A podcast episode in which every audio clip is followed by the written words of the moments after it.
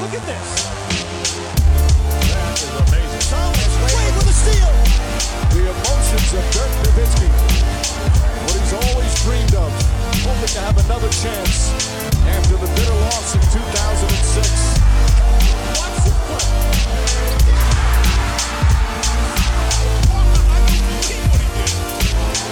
That is amazing. Hallo und willkommen zu Gut Next, dem Basketball-Podcast im Internet. Mein Name ist André Vogt Mein Name ist Philipp Westermeier. und vielleicht weiß nicht jeder, wer Philipp ist, ähm, aber ich sage mal so, wir sitzen hier bei, bei dir im Studio. Das ist mir auch noch nicht vorgekommen, dass ich bei jemand anders den Podcast aufnehme. Erklär doch vielleicht kurz, wo wir hier sind, wer du bist und was du machst. Also erstmal bin ich äh, seit langen, langen Jahren Hörer von dir und finde es gerade absurd, dass das Intro, was ich häufig so beim Kinderwagen schieben früher oder beim Zähneputzen irgendwie höre, jetzt hier live in meinem Studio von dir vorgetragen wird. Ähm, normalerweise kommt ja noch der Sound von Nowitzki und so dazu. Also der fehlt jetzt hier noch. Den musst du noch später reinmischen. Ähm, aber gut, also abseits von Podcast hören bin ich auch äh, Podcast-Unternehmer, ähm, selber Podcast-Host vom OMR-Podcast, einem der größeren deutschen ähm, Wirtschaftspodcasts äh, mit Fokus auf so Digitalwirtschaft. Ähm, bin auch Veranstalter von einem Event, 70.000 Besucher hier in Hamburg beim OMR Festival. Ähm, wir machen dann zu noch ein paar andere Sachen im Weiterbildungsbereich, äh, ähm, machen Softwarebewertungen, also eine Art Check24 für Business-Software. Also bevor ihr irgendwo Software kauft für eure Firmen, guckt bei uns nach, OMR Reviews. Ähm, und das Ganze ist dann so unter der Marke OMR eine Firma. Wir sind jetzt fast 400 Leute, sitzen in Hamburg und ich habe das mal vor äh, 10, 11 Jahren als, als Hobby angefangen und jetzt machen wir halt diese vier verschiedenen Bereiche und gerade Podcast ist bei uns ein großes Thema. Ja, das ist eine weitere Premiere. Du bist, glaube ich, der Erste im Podcast, der Quentin Tarantino persönlich kennt. naja, also das ist jetzt schon, schon, schon äh, sehr, sehr, äh, sagen wir mal, freundlich formuliert, aber der war tatsächlich bei uns auf dem Festival dieses Jahr und ich hatte dann ihn natürlich da auch gesehen. Wir saßen so auf der Bühne, ähm, wir hatten vorab irgendwie auch ein, zwei Zoom-Calls, um das auszumachen, ähm, aber so richtig kennen, äh, weißt du, wie es ist da? Deswegen habe ich es angebracht. Nee, das, aber das zeigt, glaube ich, so ein bisschen, wie wichtig euer, euer Festival da geworden ist mittlerweile. Vor allem Jan Hieronymi, was mit dem Namen was sagt, hat auch bei euch gesprochen. Ja, klar. Ja, mein, mein Partner ja auch mit, äh, mit dem Gut Next Magazine und so und redet auch mal mit höchsten Tönen. Und Ja, nächstes, Mal, nächstes Mal kommen wir auch vorbei. Vielleicht kann er auch was lernen von euch. Al- Also, ich meine, das ist, ist ja auch eine, eine, eine wahre Legende, dass du, als wir noch ganz früh waren, da hatten wir noch gar kein Festival in der Größe, da hatten wir so kleinere Hm. Weiterbildungsevents gemacht. Da haben wir uns das erste Mal kennengelernt. Ja. Unserem äh, Traction Day, mittlerweile gibt es den gar nicht mehr, wo wir so versucht haben, wie schafft man es zu wachsen im Internet, Traction zu entwickeln. Da warst du ja sozusagen mit Podcast ganz früh dabei und da Ja. haben wir das so ein bisschen hier damals ja auf eine Bühne gehoben. Ähm, aber wie gesagt, ich äh, höre dir ja sehr gerne zu und bin auch neben all den Sachen irgendwo Basketball ähm, interessiert. Genau, heute wollen wir vielleicht beides ein bisschen zusammenbringen. Also Basketball und eben äh, dein, äh, deine Expertise, ne? Online-Marketing, Business, weil Basketball ist natürlich ein Thema, gerade in Deutschland, das ist immer so ein bisschen, bisschen schwierig. Aber vielleicht, bevor wir dazu kommen, wir haben uns zum Beispiel auch bei der Eurobasket gesehen. Also es ist wirklich so, bist du ein Fan, der, der hier zu den Towers geht in Hamburg, der, der NBA-Scores morgens checkt und dann halt auch zu den großen Events wirklich in die Halle geht? Ja, auf jeden Fall. Also ähm, mittlerweile ist es so gekommen. Ich habe tatsächlich selber nie äh, richtig gespielt, außer in der berühmten 11. Klasse in den USA, Highschool. Ähm, und da war ich dann ehrlicherweise ähm, zu schlecht für die Mannschaft, also sowohl für Varsity als auch für Junior Varsity, aber brauchte trotzdem Freunde und irgendwie Anschluss und habe dann so eine Art, äh, das nannte sich Manager gemacht, aber es war dann halt eher so derjenige, der die Trikots und Ja, also die. Bälle und da so ein bisschen, aber halt bei jedem Training dabei sein durfte, auch mittrainieren durfte und dann auch mit zu den Spielen gefahren ist. Aber es war klar, ich würde nicht spielen, ähm, aber ich war so ein bisschen so, dass, dass der, der gute Laune-Kollege, der so der Deutsche, der da mitgezogen wurde. Ähm, und das hat natürlich dann so ein bisschen das alles bei mir eröffnet. Aber ich habe dann in Deutschland immer Fußball gespielt. Ähm, dann ist es aber irgendwie so losgegangen, weil halt Basketball so geile Storylines hat. Ne? Du bist dann da, ich war in Green Bay, nähe zu Milwaukee, Michael Jordan Jahre, äh, Chicago auch nicht weit weg. Und dann habe ich halt angefangen, so die Storylines zu verfolgen. Hm. Und bis heute. Also wenn ich morgens aufwache und es ist irgendwie Basketball-Season, gucke ich mir mal die, die Scores an. Ähm, natürlich auch Nowitzki die ganzen Jahre verfolgt. Äh, jetzt mittlerweile gucke ich dann immer als erstes so, wenn die Deutschen irgendwo spielen, also was hat Dennis gemacht, was machen die Wagners jetzt gerade oder, oder wer da gerade so spielt. Ähm, hier in Hamburg Towers bin ich ähm, auch recht eng dran eigentlich an den, das ist ja eine super Geschichte, die das Mhm. entwickelt haben. Kinder, das, das Gründerteam, auch die heutigen äh, Eigentümer, kann man sagen, die Owner, äh, ist nicht ganz so das, vom Owner her wie in der NBA, aber ähm, äh, Jan, Marvin, Tommy und war zuletzt da gegen Bayern München, äh, samstagsabends 2030, Overtime-Sieg gegen Bayern München, das war für Hamburg, es war ein Riesenabend. Ja. Also da, das ist schon, schon echt top, war ich mit ähm, Kumpels da und ja, in der Tat, jetzt also Eurobasket, da war ich ja vorher beim Supercup hier in Hamburg, da war das ja das Turnier und habe da auch dann noch ein Bucketlist-Item, war dann tatsächlich mit ähm, Dennis Schröder hier einmal im Gym.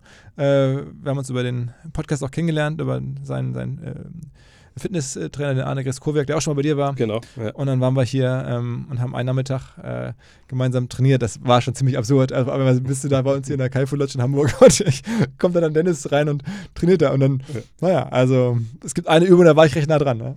Mir wurde ja gesteckt, dass Dennis gar nicht wirklich wusste, was Podcasts sind. Das ist auch so. Das ist, also das, das, war, das war schon ein paar Wochen vorher, als wir uns im Sommer in Braunschweig trafen. Ja. Ähm, und ähm, wir hatten das irgendwie angefragt oder so und dann äh, über sein Management und dann äh, ja, kam er da mit seinem Bruder an und auch mit Arne. Hm. Und die wollten hinterher noch trainieren. Und er wollte vorher, ich dachte, das sei ein normales Interview, glaube ich.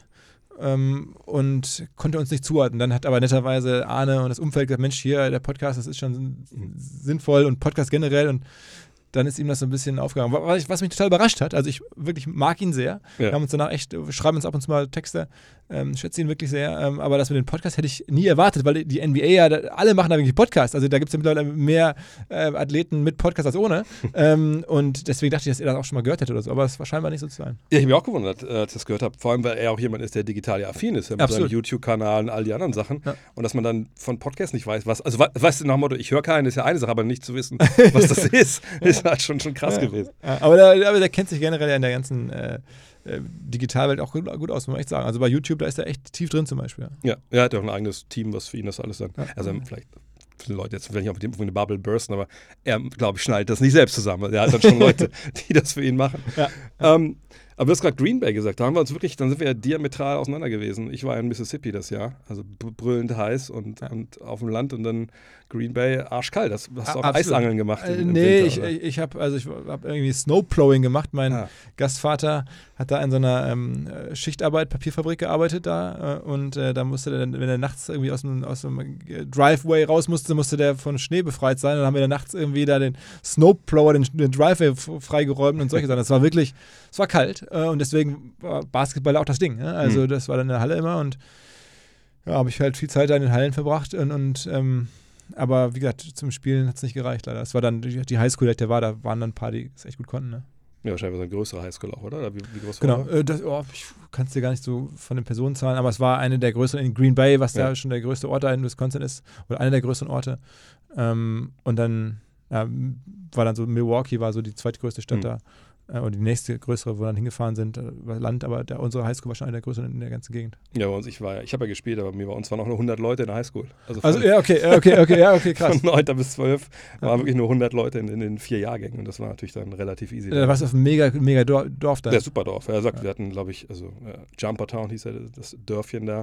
Äh, waren, glaube ich, 4000 Einwohner oder 5000. Und dann ähm, nächstgrößte Stadt Boonville, das waren, glaube ich, so 30.000. Also wirklich so Hillbilly, wie man sich vorstellt, da im Süden. Halt wirklich unser Haus. Und dann, es vorstellen, waren halt 500, 600 Meter einfach Wald.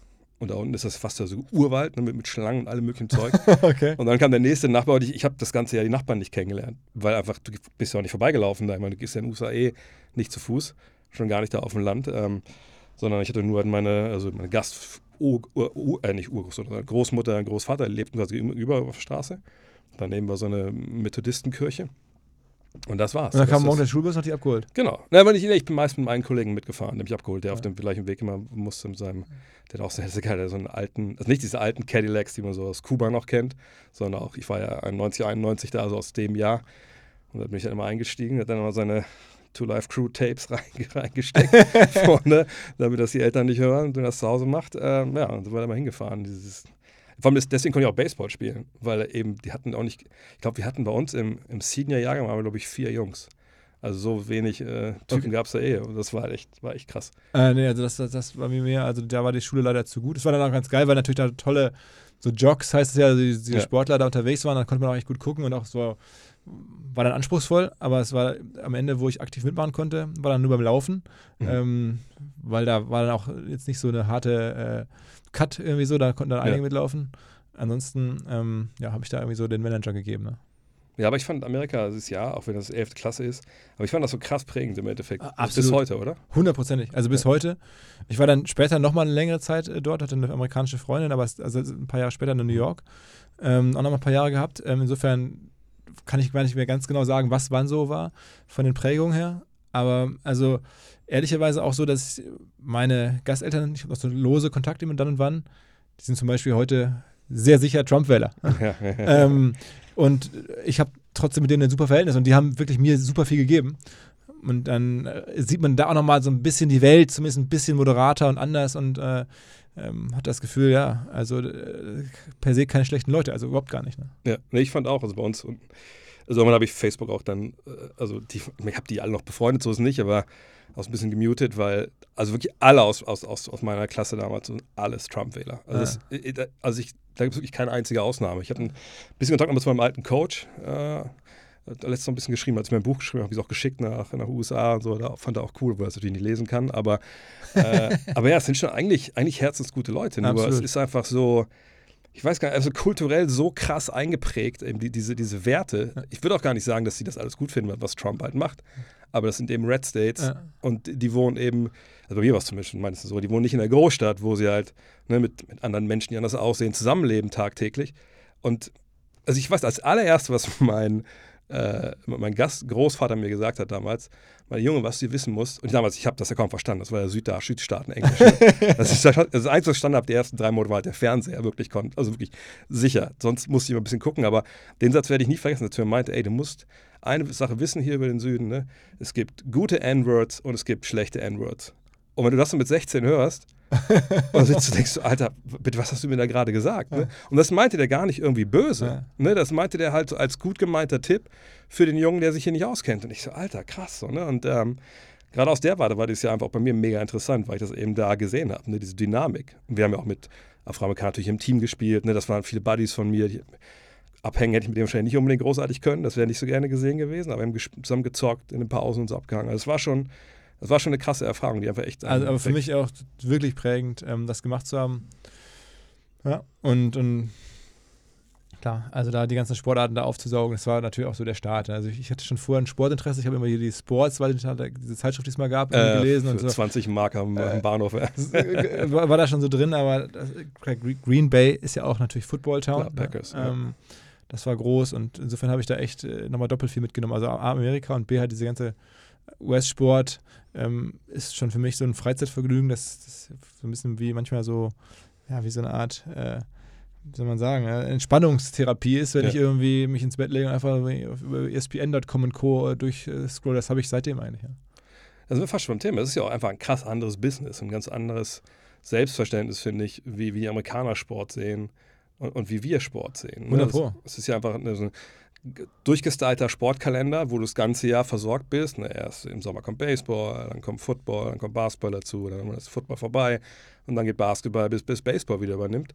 Und das haben wir ja eigentlich gar nicht. Und ich finde bei uns der Stellenwert im Vergleich zu den Amis irgendwie auch, selbst beim Fußball, irgendwie ein anderer, als es bei den großen Sportarten in den USA ist, oder? Also, ähm, bei uns ist ja alles Fußball dominiert, muss man Mhm. sagen. Ja, das ist ja, das ist ja die, die 1-Sportart und die 2 und die 3-Sportart. Und da ist es ja schon ein bisschen besser gemischt gewesen. Das fand ich irgendwie sehr erfrischend so eigentlich. Ähm, dann natürlich das, was mich ja auch heute also der, als Business-Typ immer begleitet, ja, dass man halt da die Sportvereine ownen kann. Ne? Dass da irgendwie schon immer Leute zu mir sagten, nee, das ist der Owner oder so. Und ich so, wie jetzt der Owner? Wenn man, ich konnte mir auch gar nicht vorstellen, eigentlich so als, als Deutscher, dass dann da halt Fans in, in einem Verein oder ja, in einem Verein halt gerade nicht, sondern einem, einem Team zujubeln, das jemand anderem gehört. So nach dem Motto, Mhm. warum sollten die das tun? Die sind ja irgendwie, das ist ja dessen, dessen, dessen Baby so, ja. Und aber trotzdem, äh, die haben ja eine ähnliche Leidenschaft für ihre Vereine, wie wir für, oder für ihre Teams, wie wir für unsere Vereine, obwohl da halt zum Teil eine Person oder eine Familie gehört das Ding und dann können die das auch umziehen. Ja, also dann sagen, okay, jetzt reicht es uns hier irgendwie, jetzt ziehen wir weg mit dem Verein oder mit, dem, mit, der, mit der Firma. Ähm, das, das ist ja hier unvorstellbar und das sind so Sachen, wo- die mich am aller, wo ich noch, die ich gar nicht zuordnen konnte. Ich dachte, okay, komisch, äh, das, wie das hier so läuft. Aber dann gewöhnt man sich dran, ne? Also ähm, ich, das Einzige, was ich nie richtig gecheckt habe, ist Lacrosse. Ansonsten stimmt, äh, ja. bin ich dann in alles irgendwie einigermaßen rein. Ne? Ja. Ich meine, dieses Ding auch, dass es eben keinen keinen Abstieg gibt, keinen Aufstieg, eben weil das eben Firmen sind, die jemandem gehören. Die geben sich ja selber die, äh, ich nenne das immer diesen Milliardärskommunismus. Ne? Die haben ja die ganzen Regeln sich gegeben, damit ihr Business halbwegs funktionieren kann, damit man das so, so weit es im Sport geht, das halbwegs planbar machen kann, dass man eben nicht andauernd schlecht ist. So. Also das habe ich damals natürlich nicht in aller Tiefe Ja. äh, überrissen, aber das weiß ich noch, dass mich das immer gewundert hat, ähm, wie das so funktioniert. Wobei in Green Bay sogar noch die große Ausnahme, es ist ja sozusagen die einzige Footballmannschaft sagen, in den USA, die halt niemandem gehört, sondern die sich so ein bisschen selbst gehört, also mit so al- alten Regeln, die noch so ein bisschen äh, aufrechterhalten werden. Nur für Green Bay ist, gilt das halt, so Ausnahme. Ähm, das ist wirklich eher so eine Art Vereinslogik. Ähm, aber ansonsten war das ja halt immer so. Und, und, da konnte man das dann verfolgen. Und dann saß ich ja teilweise irgendwo in der Library und habe die Sports Illustrated gelesen, also Print natürlich ja. damals. Äh, und dann war, weiß ich noch genau, dann gab es irgendwie immer die Drohung, Cleveland zieht um oder, oder wie ja. das so war. Ja, ist eine andere Welt. Aber wenn du das, das heute siehst, so, ich meine, du bist ja jemand, der sagt, du gehst zu den aus, ähm, wenn wir mal beim Basketball bleiben, das ist in Deutschland schwer irgendwie, du weißt, das hast du ja schon gesagt. Ne? Fußball ist 1, 2, 3, wahrscheinlich ist Fußball 1 bis 10 sogar, ja, ja, wenn wir noch den Frauenfußball und Jugendfußball dazu nehmen. Ähm, aber irgendwie Basketball will ja immer irgendwie Nummer 2 sein. Ne? Das will, will, auch Handball, das will auch Eishockey. Aber gibt es diesen Platz überhaupt Nummer 2 oder ist es einfach auch ziemlich egal, wo man dann steht hinter Fußball? Tja, also ich, ich glaube, ähm, äh, das ist ein langfristiges Projekt, das dahin zu entwickeln. Ne? Also im Moment ähm, könnte ich es gar nicht genau sagen, ob jetzt Handball oder, oder Eishockey größer ist. Ich glaube, auch ein bisschen eine Frage der Region und so. Mhm. Manche auf dem Land ist dann wieder irgendwie Handball gut und in den Unistädten oder so, diesen amerikanischen Gegenden, wo dann die Stützpunkte früher waren, ist dann Basketball besonders gut oder so. Ähm, hier in Deutschland.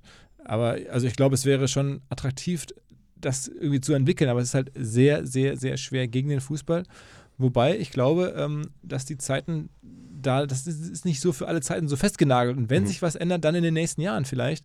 Ähm, weil natürlich ganz, ganz viel getrieben ist auch von den, von welchen Sport siehst du? Also was kannst du dir selber angucken und was mhm. begeistert dich? Und wenn du dir jetzt anguckst bei der WM Fußball Katar, da sind ja die Quoten sehr schlecht. Also da wird es eine ganze Generation von Kindern, die jetzt, für die das die erste WM geworden wäre, ist vielleicht nicht so aufsaugen, wie ich das damals aufgesaugt habe, weil ich noch, WM 86 äh, in Mexiko war meine erste WM, wo ich noch genau weiß, da musste ich zum Finale äh, in der Halbzeit ins Bett, da bin ich meinen Eltern bis heute sauer, so, da, aber da weiß ich die ganzen Mannschaften, da weiß ich alles von der WM 86 ähm, und 1990 genauso.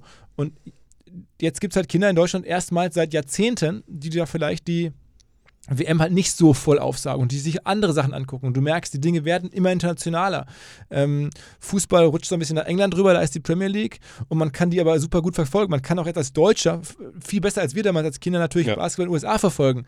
Das heißt, ich glaube schon, dass es in den nächsten, sagen wir mal jetzt so 15, 20 Jahren schon Umbrüche gibt in Deutschland in den Sportpräferenzen. Einfach getrieben von dem, was guckt man, ähm, wie kann man es empfangen, was ist verfügbar. Äh, das war jetzt ja zementiert und das bricht jetzt eigentlich gerade erst so richtig auf mit der Digitalisierung, mit auch so ein bisschen den Änderungen, wie Fußball hier gesehen wird. Auch die, die, sagen wir, die Figur, die die Bundesliga abgibt, irgendwie ist ja auch keine gute, eigentlich total langweilig, ist eh klar, wer gewinnt. Mhm. Ähm, die besten Spieler sind mehr oder weniger weg, die besten Trainer sind auch alle in England. Ähm, also wenn die besten Spieler auch, also die ganzen Deutschen, ja. äh, die was können, so, die spannend sind, die gehen alle nach England. Also da gibt es schon jetzt Argumente zu sagen, was machen wir denn daraus? Also wie gucken wir denn, dass wir in Deutschland dann vielleicht sichtbarer werden? Aber es ist natürlich auch ein, ein teurer Spaß, da irgendwie ähm, anzugreifen und auch, äh, glaube ich, für die anderen Ligen dann nicht ganz so einfach, weil ja auch in Deutschland die Basketballliga nach meinem Verständnis keine Firma ist, sondern halt auch wieder so eine Verbandsstruktur hat und da sind dann auch wieder ja. äh, die Frage, gibt es da jetzt irgendwen, der jetzt da so ein bisschen unternehmerisch hingeht und da volles Risiko gehen kann und sagen wir, Entscheidung geht auf meinen Nacken. ähm, gibt es nicht, sondern muss man ganz viele Leute mitnehmen, da gibt es dann, ja. also insofern ist mir nicht klar, ob die Leute, die jetzt da vielleicht eine Chance hätten, äh, die Verantwortlichen für Basketball oder für Handball, ob die überhaupt in den Strukturen stecken, diese Chance realistisch nutzen zu können weil ich, eines habe ich gesagt, das finde ich auch äh, vollkommen richtig, auch sehr, sehr spannend, weil ich meine, früher war klar, wo man Sport gesehen hat. Das war im Fernsehen. Ja. Ja. So. Und wir sind alt genug, dass wir auch wissen, es lief nicht jedes Bundesligaspiel ja. live im Fernsehen, sondern da kam die Sportschau Samstagabend, also 18, 18, 18, 30 oder so. Und da waren dann auch nicht von allen Spielen Zusammenfassungen, da war so ein paar. Die hat man sich dann angeguckt. Ich weiß, bei uns damals haben wir noch Ostfernsehen bekommen. Da haben wir noch Schwarz-Weiß, die DDR-Liga haben wir noch geguckt, weil, weil, man hatte eben nicht viel. Äh, und dann kam ja irgendwas, ich glaube, dann DF1, Premiere, wie es alles hieß. Und dann ging es ja erst los mit, mit Pay-TV, dass man alle äh, Spiele sehen konnte.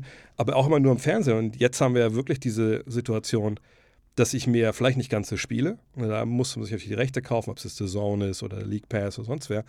Äh, oder halt dann Telekom, wenn es um, um Euroleague und, und ähm, BBL geht. Aber ich kann ja nun mal in sozialen Medien und im Netz kann ich mir Highlights, eine Zusammenfassung, das ist ja alles da, das ist ja alles for free und das ist ja eigentlich eine ganz andere Situation als, als vor, vor 15, 20 Jahren, als man aufs Fernsehen wirklich angewiesen war. Oder überhöhe ich da die, die Bedeutung dieser Medien? Ich glaube überhaupt nicht. Also wenn du jetzt auch siehst, wie sich Sportler entwickeln können. Mein Lieblingsbeispiel ist gerade die Formel 1. Ja? Wie, mhm. wie jetzt innerhalb von wenigen fast schon Monaten die Formel 1 in den USA das ganz große Ding geworden ist. Irgendwie der Grand Prix in Miami ist der It-Ort, wo alle hinkommen.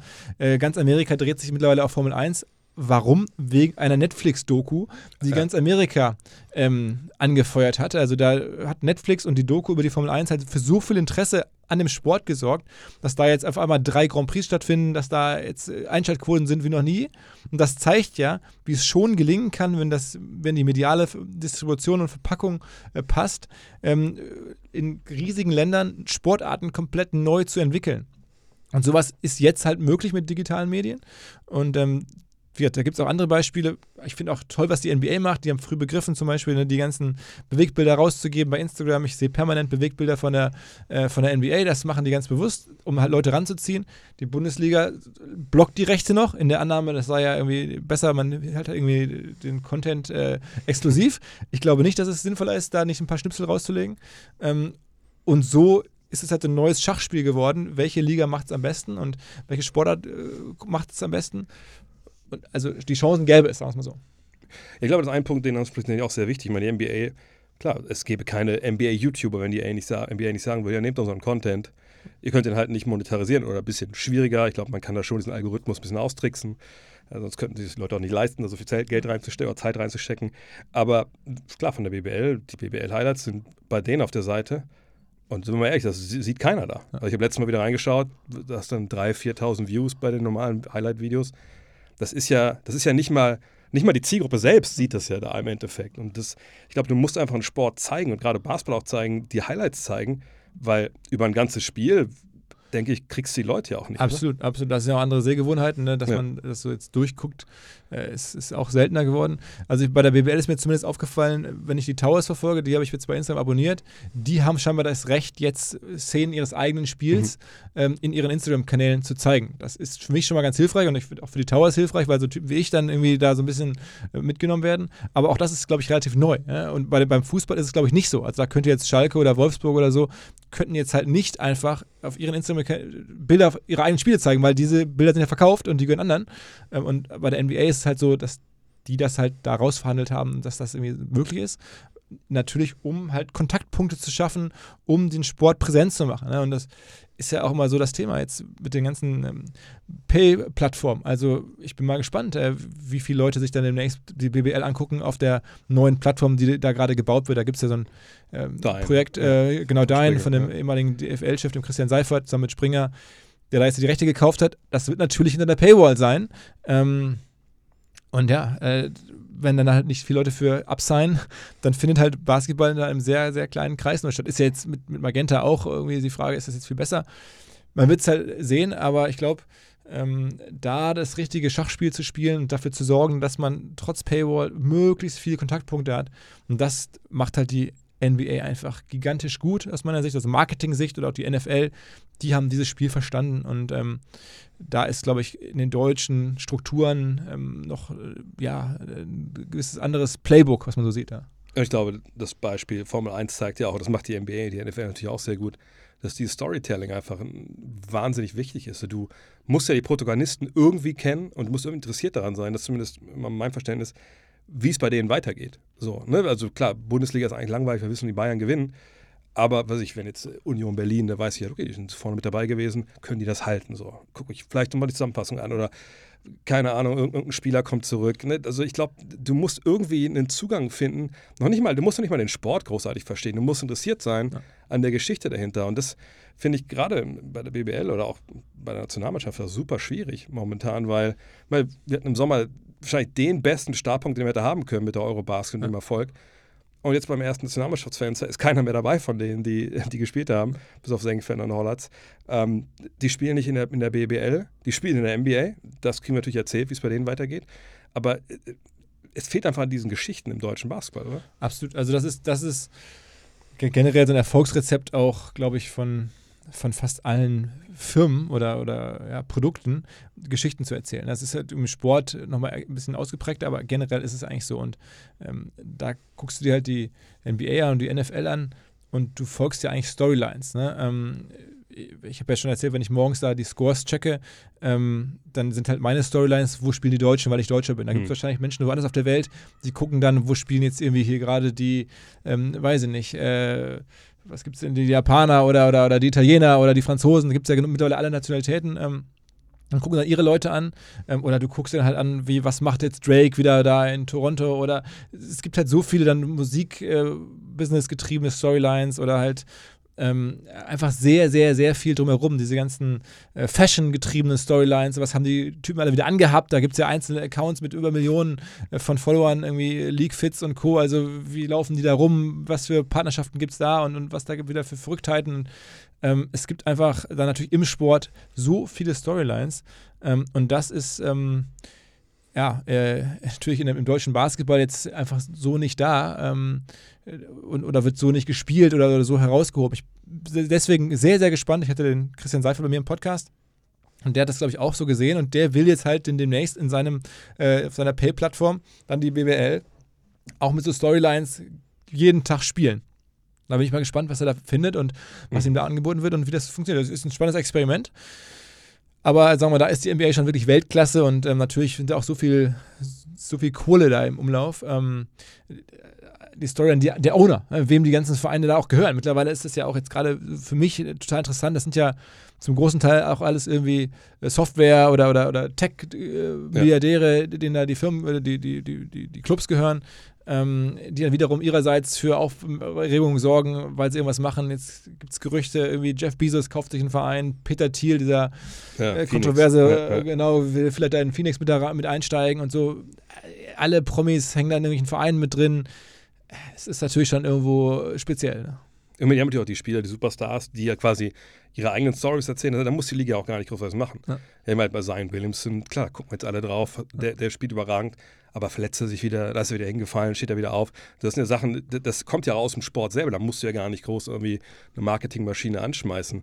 Und ich frage mich immer beim, äh, beim deutschen Sport, ich habe das von Seifert auch gehört, ich meine, klar, er möchte Geschichten anders erzählen, wo ich mich immer frage, aber okay, wie denn jetzt anders? Ich meine, das ist ja nicht so ein Magenta-Sport, der nichts erzählt hätte. Und natürlich kann man eventuell so die Springer-Power mit den Blättern dahinter mit reinhauen, aber ist das denn wirklich, weißt du, A, ist das der Weg, um Leute dann zu erreichen? Weiß ich nicht.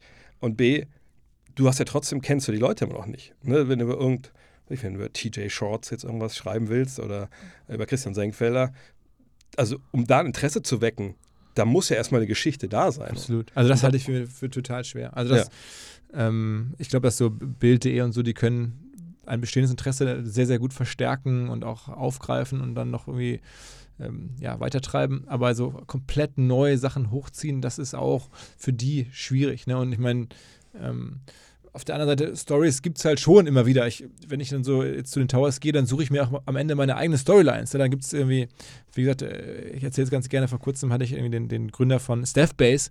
Das ist so ein deutsches Digital-Unicorn, also ein Milliardenunternehmen in der deutschen mhm. äh, Tech-Welt, gibt es ganz wenig davon, aus Chemnitz. Ja. Ähm, und da gibt es die Story von einem Chemnitzer äh, Verein, ähm, wo dann auch einer der Staff-Based-Leute mit, war jahrelang der beste Spieler, Malte Ziegenhagen heißt, den habe ich da spielen Malte sehen. Ich, ja, ähm, so dann habe ich mir den da angeguckt auf dem Platz, wusste, der arbeitet bei Staff Base und dann, dann war das so meine persönliche Storyline, ähm, wie die Dinge so zusammenhängen äh, und, und so meine Welt reingehen. Aber äh, klar, das rauszuarbeiten und dann Storylines zu entwickeln, die dann für möglichst viele Leute passen, das wird schwer. Ja, und ich weiß auch gar nicht, also ich, ich, ich bin immer, ich denke auch immer, ich sehe das zu kritisch, was die Bundesliga macht.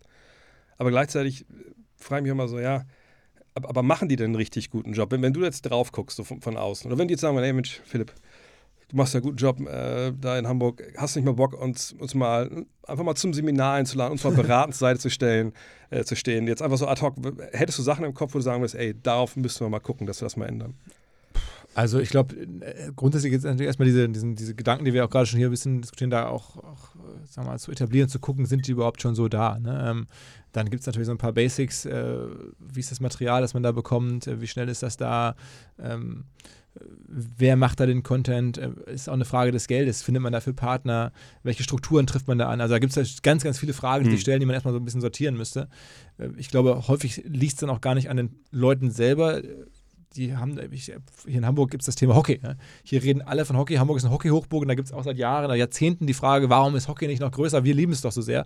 Warum so alle anderen nicht? Und ähm, aber wenn man dann da näher reingeht, dann sieht man halt schon, dass das auch dann teilweise Leute sind, die schon Ahnung haben, aber auch natürlich auf Strukturen stoßen, äh, die dann zum Teil halt, ja, wie soll man sagen, sehr demokratisch, sehr vereinsorientiert gebaut sind und wo dann auch Leute im eigenen Interesse da Entwicklungen blockieren können, sagen, das wäre vielleicht ganz gut für alle, aber für unseren Verein jetzt halt nicht, deswegen Ja. blockieren wir das halt.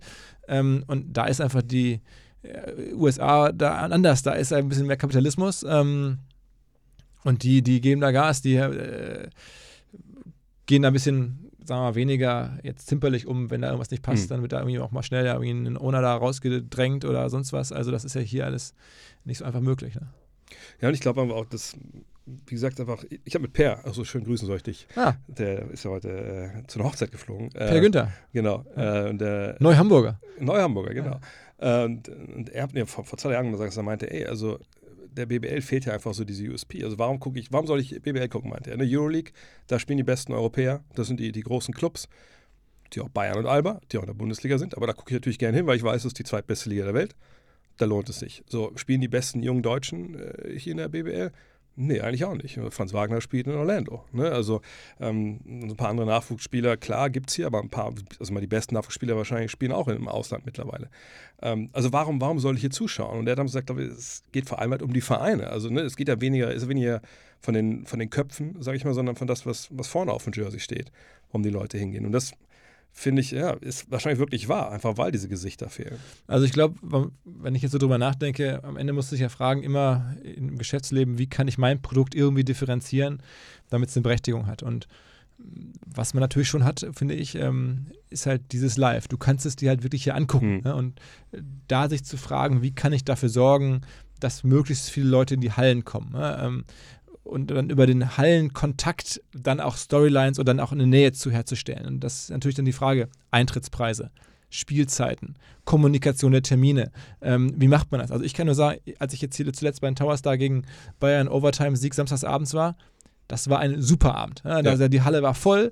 Ähm, gut, mir wurden die Tickets dann netterweise irgendwie von, von einem Bekannten gegeben, also so, so, aber es ist ein super Spiel. Ähm, so, und diese, da noch mehr Leute ranzuführen. Ich glaube, vielleicht ist das dann auch, ähm, wir an, an verschiedensten Stellen der, der, der modernen Wirtschaftswelt, witzigerweise, dann, obwohl alles digital ist, dann doch wieder wenn, eröffnen jetzt ja auch große, äh, große Digital-Brands-Stores. Äh, nicht überall irgendwie Stores, aber in Berlin oder in Hamburg siehst du in den Toplagen, ist alles voll von, von Geschäften, äh, die betrieben werden von irgendwelchen Digitalfirmen. Hm. Ähm, als wenn die nicht irgendwie, das, das nicht, normalerweise würde man denken, das brauchen die nicht, weil die sind ja digital verfügbar. Ja. Aber die machen halt Läden auf, um da Touchpoints zu haben, da noch mehr Kontaktpunkte zu haben, in den großen Metropolen zumindest. Und sich da zu überlegen, ähm, als jetzt Liga vielleicht oder als Vereine, wie, sind, wie schaffe ich sozusagen meine ähm, Spiele vor Ort noch begehrenswerter zu machen, noch in ungewöhnlichen Hallen zu machen, ähm, in größeren Hallen die, die Preise radikal zu senken.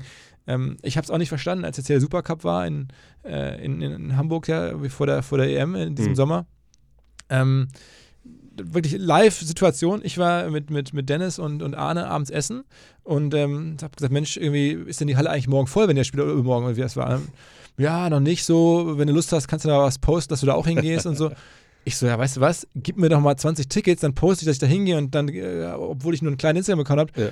nehme ich mal 20 Leute mit, die umsonst hingehen können. Und siehe da, Rieseninteresse bei uns in der Firma, alle wollten dahin. Ja. Und sie wollten halt nicht irgendwie die 30, 40 Euro bezahlen für was, was sie nicht kennen. Und da dann zu überlegen, warum gibt es nicht eine Mechanik, dass man dann zumindest, das war ja auch hier in, in Hamburg in der größten Halle, Barclaycard, ähm, warum macht man die nicht zumindest mal rappelvoll? Da war ja auch ein Spiel, äh, wo, wo der beste Basketball der Welt gerade Ja, hier, äh, Jokic, Jokic war da. äh, war da. Ähm, Ja. Da muss die Halle rappelvoll sein, alleine um das Produkt irgendwie anfassbar zu machen, niedrigschwellig eine Experience herzustellen. Ähm, wie gesagt, das machen andere Shops oder, oder, oder das äh, Tesla genauso. Tesla verkauft ja sein Land auch nicht irgendwo mehr wie früher im Industriegebiet vor der Stadt, sondern mittlerweile hier in Hamburg im Hanseviertel, im besten Lager gibt es einen Tesla-Shop. ja. Ähm, und da musst du, glaube ich, drüber nachdenken, wie kriegt man diesen, diese Live oder vergleichbar zu den, zu den Ladenfronten, dieses, dieses Erlebnis halt hin, weil das ist das, was halt Amerika nicht bieten kann. Da kannst du nicht mal eben Ja. hinfliegen. Ja? Ähm, und, und äh, wie macht man das cooler über dann noch Essen, über, dass man da die Tickets subventioniert vielleicht, dass man das anreichert ähm, und vor allen Dingen noch klarer macht, wie cool das ist. Das wäre jetzt so eine Idee, die ich hätte, darauf vielleicht abzustellen. Aber ist, jetzt, ich entwickle das jetzt schon, als wenn es irgendwie jahrelang bedacht wäre. Das ist mir jetzt gerade so ein bisschen gekommen, als, wir, als du mich gefragt hast. Ja. Aber das ist ja auch äh, eine gute Überleitung, weil ich meine, Köln, da warst du ja auch. Ich meine, das war für mich, das, das war die, ich weiß gar nicht, wann ich schon mal so eine geile Basketballwoche erlebt habe. Ne, das, die Kölner, die größte Halle, die wir haben in, in Deutschland, war jeden Tag voll. Ne, wir haben 7.500 wahrscheinlich dauervolle litauische Fans gehabt, aber halt wahnsinnig gut, wahnsinnig laut. Das Spiel gegen Deutschland war wahrscheinlich die, die größte Werbung für, für deutschen Basketball, die, die es wahrscheinlich seit 93 gab. Wenn man überlegt, es war auf deutschem Boden, es, es war ausverkauft, es, es lief im, gut, da auf Magenta Sport, aber immerhin frei empfangbar.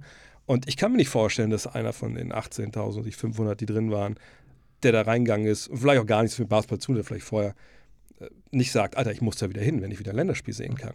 Weil das ja einfach, also selbst ich, der, ich, ich bin ja ein kalter Fisch bei solchen Sachen mittlerweile, aber da, da lief es mir auch wirklich kalt den Rücken runter da in der Overtime und da, da, da hielt es ja auch keinen auf den Sitzen. Und dass man diesen, äh, dieser Schwung, den musst du eigentlich mitnehmen. Und wenn man dann sieht, was die Woche später dann in Berlin los war oder eben nicht los war, da muss ich sagen, das, das war echt einfach ein krasser Dämpfer wieder und einfach auch so ein, genau was du gerade sagst, ne, eigentlich eine verpasste Chance, da die Leute mitzunehmen. Ne? Was natürlich dann wieder auch mit, mit am Ende Geld zu tun. Ne? Zu Klar, sagen, natürlich, ich mache jetzt ja. die Halle dann irgendwie für kleine Preise voll, damit da richtig Atmosphäre drin ist und, und locker Leute rein. Das kann ja nur jemand machen, der sich das leisten kann und Ja. der irgendwie nicht darüber nachdenkt, wie kann ich das jetzt irgendwie hier direkt bezahlen, die Miete und der hat eine langfristige Sicht drauf hat und am besten unternehmerische Sicht, weil das Geld, was man heute investiert, will man dann irgendwann später am besten wieder rauskriegen.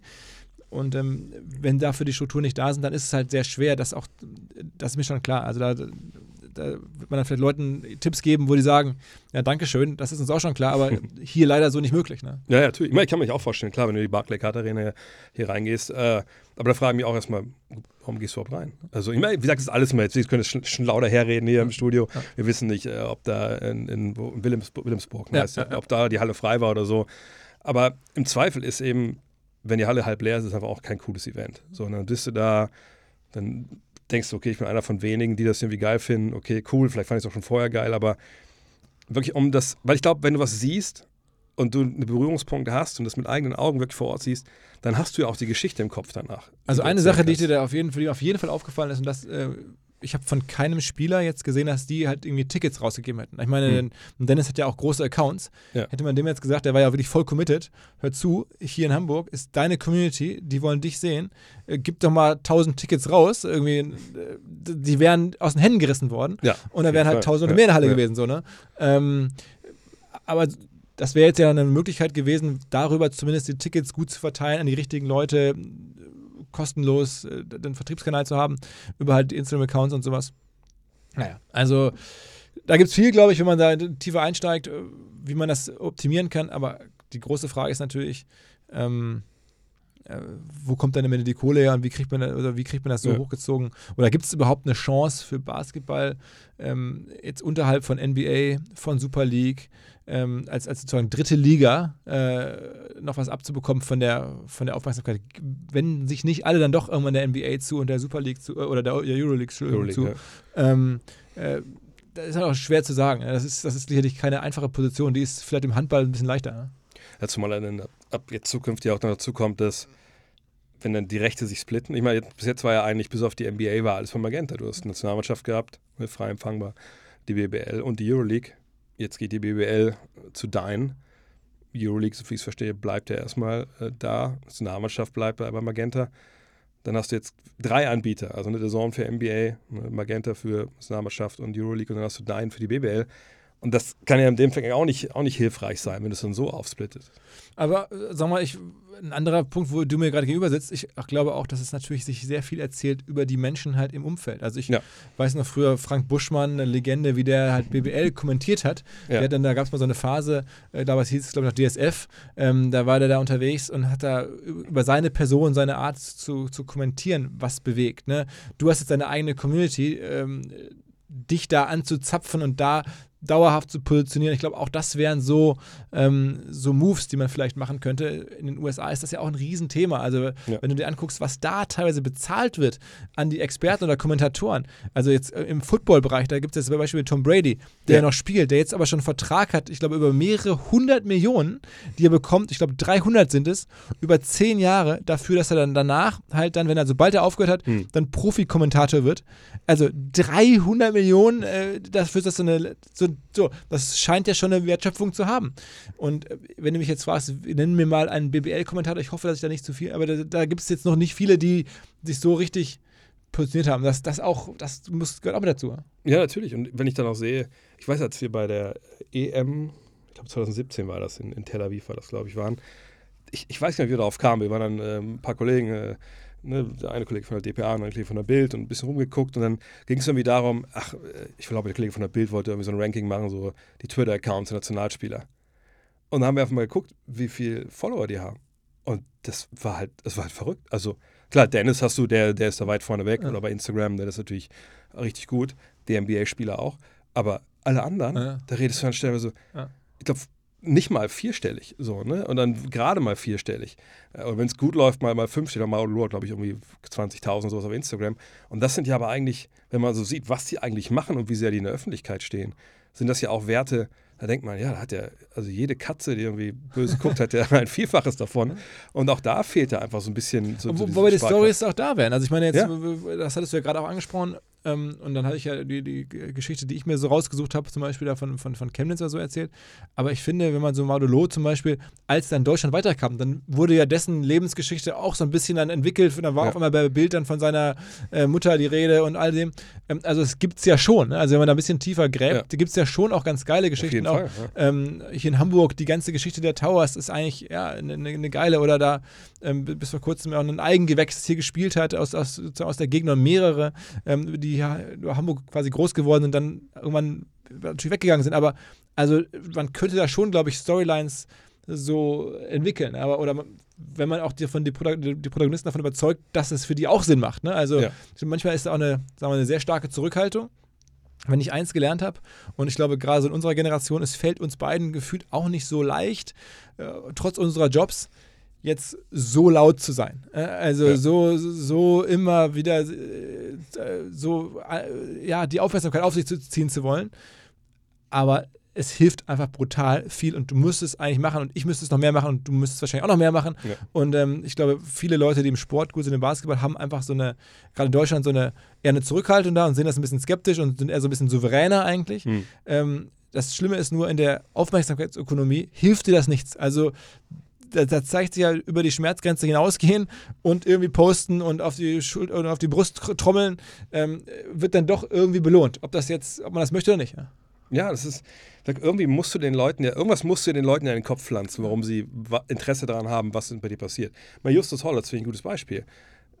Den hatte ich auch im Podcast dann vor der EM und ich fand den so aufgeräumt und irgendwie auch so, so, so, so authentisch, was er so erzählt. Also irgendwie meinte er im Podcast auch so, naja, also als ich angefangen habe damals, ich war halt voll der Spacken, so, ne, ich war dünn und also Wunder, dass ich jetzt hier bin, wo ich jetzt gerade bin und so. ne? Und dann dachte ich so, Alter, ich will einfach sehen, ich möchte, also ich bin da rausgegangen aus diesem Podcast, dachte so, Alter, ich möchte, dass der mitfährt zur, zur EM, weil das wird für den super wichtig sein, auch wenn der keine Sekunde spielt. Es wird wichtig sein, das zu sehen, Stallgeruch zu kriegen, ne? und auch mit dem Wissen, danach geht er nach Spanien, dann kommt er mit Rückenwind da rein und das ist ja dann alles auch passiert und jetzt, ne, ich, bei ihm, er macht ja auf Instagram auch nicht viel, aber da gucke ich halt schon immer auch rein, ne, ey, was, was, was läuft bei dem, äh, auch weil allein so ein Podcast, ich mit ihm gesprochen habe, meinte er so, na, das erste, was ich mache, ist, äh, ich gucke, dass ich dann erstmal die ganze Wohnung einräume, damit dann, wenn meine Freundin kommt, damit alles fertig ist. Wo ich dann meinte, nein, Mann, genau das machst du nicht. Du kannst ja nicht alles fertig machen und dann kommt deine Freundin, das ist erstmal das vergehende Liebesmühe, weil die räumt eh alles wieder um. und das ist eigentlich ja deren Aufgabe. Ah ja, stimmt, stimmt. Ne, einfach die, die Jungs erlebbar zu machen und einfach auch abseits vom Basketball zu verstehen, was das halt für, für Menschen irgendwie sind und wie die ticken. Und dann eben Interesse zu entwickeln, ach, ich will wissen, wie es bei denen weitergeht. Das ist ja eigentlich diese große Kunst. Und ich finde, wenn die das selber nicht erzählen können oder wollen, die haben auch genug um die Ohren, es müsste eigentlich dann jemanden geben, der das für die macht. Aber ich weiß auch ehrlich gesagt nicht, ne, in dem Bereich jetzt, die können sich ja keinen Publicist Aber da holen. ist auch wieder USA, Deutschland. Ne? Die, Ja. Ich glaube, in den USA sind das sofort so Entrepreneure, die sofort für sich selber checken, ähm, das mache ich jetzt hier, das hilft mir im Zweifel sogar bei meiner sportlichen Karriere, da bin ich noch Hm. relevanter, da wollen mich Fans vielleicht sehen, da bin ich noch sichtbarer für Scouts, know, in verschiedensten Reifegraden der Karriere ähm, hauen da Leute schon echt viel raus und verstehen sich da als sozusagen ähm, Marken schon so ein bisschen oder als, als äh, Solofirma. Und in Deutschland, und das ist ja auch eigentlich richtig und gut, und das schätzen wir, glaube ich, auch beide, äh, bist du da eher Mannschaftsspieler, hältst Ja. mal die Fresse, das Team ist entscheidend, nicht du selber. Ähm, nur steht es natürlich dann in diesem bisschen wie im Widerspruch zu dem, wie halt diese Aufmerksamkeitsökonomie funktioniert. Und also ich muss mich da manchmal auch überwinden und sagen, also komm, das poste ich jetzt noch Hm. äh, und das haue ich jetzt noch raus. Äh, irgendwie so richtig cool für mich nicht dabei, aber es funktioniert ja und dann bin ich manchmal ganz überrascht, ähm, dass die Leute auch dann da happy drüber sind ähm, in meinem kleinen Kosmos. Ja, da ist man aber hier nicht zwangsläufig so vorkonfiguriert. Äh, Oder die Default-Einstellung bei deutschen Menschen ist dann, Kultur ist dann einfach anders als in den USA. Und das ist in der heutigen Zeit nicht hilfreich. Ja. Aber das ist halt krass, weil wir haben es ja beide auch erlebt in der Highschool, dass du eigentlich ja, du kriegst ja, wenn du drüben Sport machst, immer die gleichen Sprüche, ne? There is no I in Team, ne? Und nicht aufhören und immer alles geben und für die Gruppe, ne? Ja, tide äh, f- floats all boats, was die ganzen Sprüche. Da, da geht es ja immer auch um, um die Gruppe und nie ums Individuum. Aber bei denen scheint es ja irgendwie dann doch, also zumindest wenn sie am College waren, irgendwann macht es halt Klick und dann ist es halt Business. So und, und klar, jetzt reden wir natürlich meistens über Leute, die irgendwie gedraftet werden, dann haben die natürlich auch ihren Agenten und so. Aber ich weiß nicht, ob vielleicht einfach bei uns der Sport einfach eher dann dich wirklich so zum, ich weiß nicht, wie ich das nennen soll, äh, wie so zum Hinterbänkler macht, selbst wenn du gut bist, so wie, wie Justus zum Beispiel, dass du weißt, okay, ich, ich bin gut, ich bin Nationalspieler und ich will auch meinen Weg gehen, ich habe doch eine klare Vision. Aber dieses, sag ich, hole mir direkt einen Agenten, die haben auch alle Berater, aber das sind ja meistens die, die dann einfach die Verträge abschließen und sonst nicht mehr viel für die machen halt so, ne? Aber vielleicht ist es einfach auch wirklich so ein Mentalitätsding, dass die Amis das viel mehr so als Beruf sehen ab einem gewissen Punkt. Ich, am Ende ist es auch wie immer auch eine Frage der Vorbilder. Ne? Ja. Also ähm, du guckst halt an, wie sich irgendwie in den USA, die schon seit Jahren mit Michael Jordan und so, das war ja schon noch ein Unternehmer, aber ist jetzt ja, was der mit, also ich glaube, der hat ja mittlerweile nach der Karriere mehr verdient als während der Karriere. auf jeden ähm, Fall. Ja. ähm, weil er einfach das immer schon gut gemacht hat. Und da gucken sich natürlich ganz viele andere jetzt an, wie macht das LeBron, wie machen das die ganzen äh, Großen und versuchen das dann auf ihre Bereiche so zu adaptieren und, und runterzubrechen.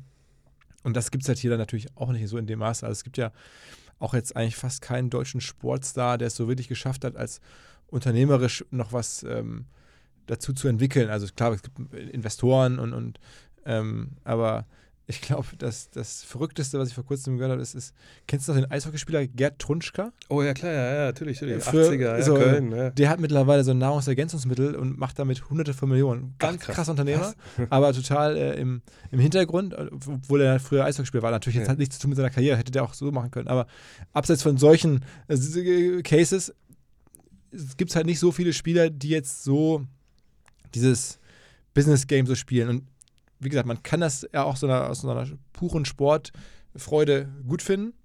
Nur in dem Moment, wo halt Geld in Sport reinkommt, das ist ja der Fall, Hm. hat es halt dann die Nachteile, dass dann das Geld halt fehlt, dass man sich dann da. Am Ende ist es ja auch das, was ich über die Bundesliga gelernt habe. Wenn ich da jetzt mit den, mit den Bundesliga-Granten in meinem Podcast gesprochen habe in den letzten Jahren, Uli Hoeneß, Watzke und so, die sind alle äh, für 50 plus 1. Diese Regel, dass die Vereine Hm. am Ende mehrheitlich, mehrheitlich ja. sich selbst gehören Ja. und ähm, keine Investoren. Das heißt aber auch, du lässt halt sehentlich abreißen zu anderen Ligen, wo das halt anders ist, wo jetzt das große Geld reinkommt. Da wird es auf Dauer nicht möglich sein, da irgendwie den Kontakt zu halten, sportlich gesehen. Und das ist ja eine Entscheidung, die jetzt da scheinbar so getroffen ist, dass 50 plus 1 Gesetz ist. Und ich, ich sehe das wirklich neutral. Ich bin gespannt, wie es ausgeht. Hm. Aber müssen wir uns da- damit schon auch anfreunden, dass, dass es halt immer schwieriger wird, so die Momente zu haben, wie jetzt nochmal Frankfurt gewinnt was, Bayern spielt oben mit. Das also gibt dann immer noch so so Au- Ausreißersituationen, aber strukturell wird es einfach sehr viel schwieriger. Ähm, und ja, ist dann eine Entscheidung für den puren Sport und das ist ja auch irgendwie schön. Aber so die Weltspitze, da ist einfach, spielt halt Geld eine Rolle. Du siehst ja, was in der NBA da los ist, was da jetzt für Summen ist. Jetzt, hier Ja, ist ja klar. Phoenix gerade auf dem Markt. Also die, der Verein ist gerade zum, äh, also ich habe jetzt bei Bill Simmons gehört, irgendwie, er sagt irgendwie 5 bis 6 Milliarden. Ähm, Okay. für so, für, sollen Ja. da jetzt jemand Ja. bezahlen für diesen Verein oder für diese, für diese Firma. Ähm, das, um das mal so in deutsche Verhältnisse reinzugießen. Also eine Pro 7 ist, ist irgendwie 2 Milliarden, glaube ich, wert, ne, als, Mhm. als Firma. Ne? Oder ähm, äh, Zalando ist, glaube ich, so aktuell 5 Milliarden wert. Mhm. Also das ist dann halt, Phoenix Suns ist wertvoller als Zalando. Also, also Ja. die waren vor kurzem noch am DAX, ne? Oder von HelloFresh müssen wir nicht reden. Die sind, also es gibt dann nur noch eine Handvoll von vielleicht 40, 50 Firmen in Deutschland, also börsennotierte, die wertvoller sind als die Phoenix Suns. Ja, das ist krass, das ja. ist eigentlich schon total verrückt, wenn man sich das so überlegt. Ne?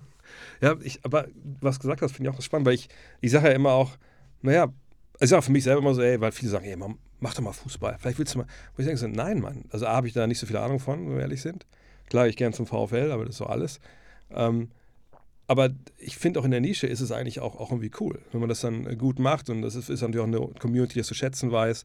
Macht ja auch Spaß, ne? Unterstützung kommt. Ähm, und gleichzeitig denke ich immer beim Basketball an sich, naja, gut, es ist ein hehres Ziel, Zweiter zu sein hinter ne, dem absoluten Branchenprimus. Aber am Ende des Tages ist es ja so, es ist immer noch Sport, es kommt ja um die Leistung. Also wenn wir ne, alle sich drei Jahre einen Franz Wagner irgendwie, was natürlich ein absoluter Traum wäre, entwickeln, dann ist es ja auch egal. Dann haben wir hoffentlich eine starke Nationalmannschaft, ne, wenn dann alle spielen können bei den großen Maßnahmen, äh, die dann vielleicht uns solche Sachen beschert wie jetzt, jetzt im Sommer. Dann haben wir kleine BBL, wo die so ein bisschen mitschwimmt, die natürlich nicht die beste Liga der Europas ist, vielleicht nicht mal die dritte oder viertbeste, aber die solide arbeitet, ne, die sich da jetzt wieder Ziele steckt mit größeren Hallen, doppelter Etat, ist ja alles schön, wenn das klappt, ist ja super. Aber im Zweifel kommt es ja darauf an, dass wir Kinder zum Basketball kriegen, viele Kinder, damit wir die gut ausbilden können, gut aussieben. Und dann haben wir eine starke Nationalmannschaft und dann haben wir, haben wir gute Zocker. Das ist ja auch was wert. Aber, die, Aber ich, das, ich bin mir nicht, also da bist du näher dran als ich, wie, wie ähm, wichtig das jetzt den äh, aktuellen Stars ist, für Deutschland zu spielen, auch, Mhm. sag mal, sozusagen hier den, das, das deutsche Ökosystem zu entwickeln. Also bei den Wagners hat man aus der Ferne das Gefühl, dass denen das wichtig ist. Ich habe jetzt gesehen, Ja. der Moritz Wagner war ja auch verletzt die ganze Zeit dabei im, bei der Europameisterschaft, da saß er wieder für Bank und der Franz schien da sehr committed, so was man so gehört hat. Ähm, ein paar andere sind dann nicht gekommen oder, oder, oder konnten nicht kommen oder waren so irgendwie Ja. dazwischen. Ähm, das ist die große Frage. Ich glaube, diese Generation, ob sie es nun wollen oder nicht, haben da schon eine Wahnsinnsaufgabe, weil, sagen wir mal, die Nowitzki-Zeit, der das ja auch irgendwie war, aber die war ja noch nicht so geprägt von Social Media. Das war ja Nee. schon noch eher Nee. irgendwie Fernsehen, man konnte irgendwie mal was lesen oder dann gab es ein Interview mit ihm oder aber du hast was geschrieben, so ein bisschen, aber es war halt noch nicht so, dass er da jetzt also ich weiß nicht, wann ich angefangen habe, Dirk Nowitzki zu folgen, aber das war sehr spät, da war schon die Karriere fast vorbei. Mhm. Und jetzt ist es halt so, dass zum ersten Mal eigentlich Deutsche, und das ist ja mit Franz Wagner scheinbar so, dass der, wenn man das da so sieht, einer der besten der NBA werden könnte, Ja. ähm, in der Social Media Zeit. Das heißt, der könnte dann sozusagen diese Position, nicht ganz vielleicht wie Dirk, aber schon fast so, in einer Zeit innehaben, wo Social Media, wo er wirklich den deutschen Markt tagtäglich beschallen könnte, wenn er das wollte, Ja. und da wirklich hier eine äh, ganz andere Strahlkraft nochmal haben könnte, wenn das alles so kommt, ähm, als, als Dirk vielleicht sogar, weil einfach die, auch da die digitalen Möglichkeiten andere sind. Und dann ist schon wirklich die Frage fast schon für eine Sportart in Deutschland, was macht dieser Typ? Sagt er, ich nehme das jetzt an und ich will das und ich, ich lehne mich da rein. Oder sagt er, pff, also ich ziehe jetzt auch so meine 100 Millionen äh, Gehalt in den nächsten Jahren hier raus. Ich habe hier genug zu tun in Orlando. Lass mich jetzt in Ruhe mit auch noch extra Social Media Posts, weil der braucht die ja für sich. Nee, brauchst du nicht, Und der ist ja vom Typ her auch eigentlich so ein, so ein Casual Guy, hat man das Gefühl, Ja. der jetzt nicht irgendwie alles, alles maximieren will. Ähm, auch da wieder, was fast schade wäre, weil wenn der sich reinlegt, dann könnte der, glaube ich, für Basketball hier viel tun, wenn seine Karriere jetzt auch sportlich so weitergeht, wie es da jetzt alle gerade projizieren. Da liest man, liest man ja bei meinen Lieblings-Twitter-Follows, dass die auf einmal sagen, irgendwie Top 12 Player in der NBA und so auf einmal, Ja. ähm, wo ich so denke, okay, äh, so, dann hast du wirklich Power, plus halt die Waffen des Social Media, ähm, ist die Frage, nutzt er dir? Ne? Ja, das ist der, der Punkt, den du ansprichst bei, bei Dirk. Mein Dirk, der war im Sommer hier, im Sommer hat er Sportschule gemacht. Hier damals noch Telly der 1 Streetball Challenge ganz zu Beginn, da hat er immer seine Medientage gehabt. Da konntest du dich hinsetzen, 20 Minuten mit ihm. Da wurde an einem Tag, ne, wurde alles dahingestellt, was mit ihm sprechen wollte, außer halt vielleicht äh, Buschmann oder, oder Sportstudio. Ähm, und dann war er aber wieder weg. Der war immer dann weg, wenn Ja. so. Klar, irgendwann waren auch mal die Ergebnisse morgens in der Zeitung. Alles gut, so, ne? Es fand ja irgendwo statt unter ferner Lief. Und dann wann immer, was ganze Jahr, wann immer ich in Dallas war, habe ich immer irgendeinen deutschen Journalisten getroffen. Weil das ganze Jahr waren, haben sie immer, die Leute sind rübergeflogen, haben dann ihre Stories gemacht mit ihm und kamen dann wieder. Also er war ja immer irgendwie präsent. Aber er war nie wirklich in, in Deutschland, ne? also weil du einfach von dem nichts mitbekommen hast. Und auch selbst jetzt am Ende, als dann Twitter oder sowas war, hat er stellenweise echt ein paar gute Tweets rausgehauen, ein paar legendäre Sachen, aber das war ja dann wirklich alles am Ende.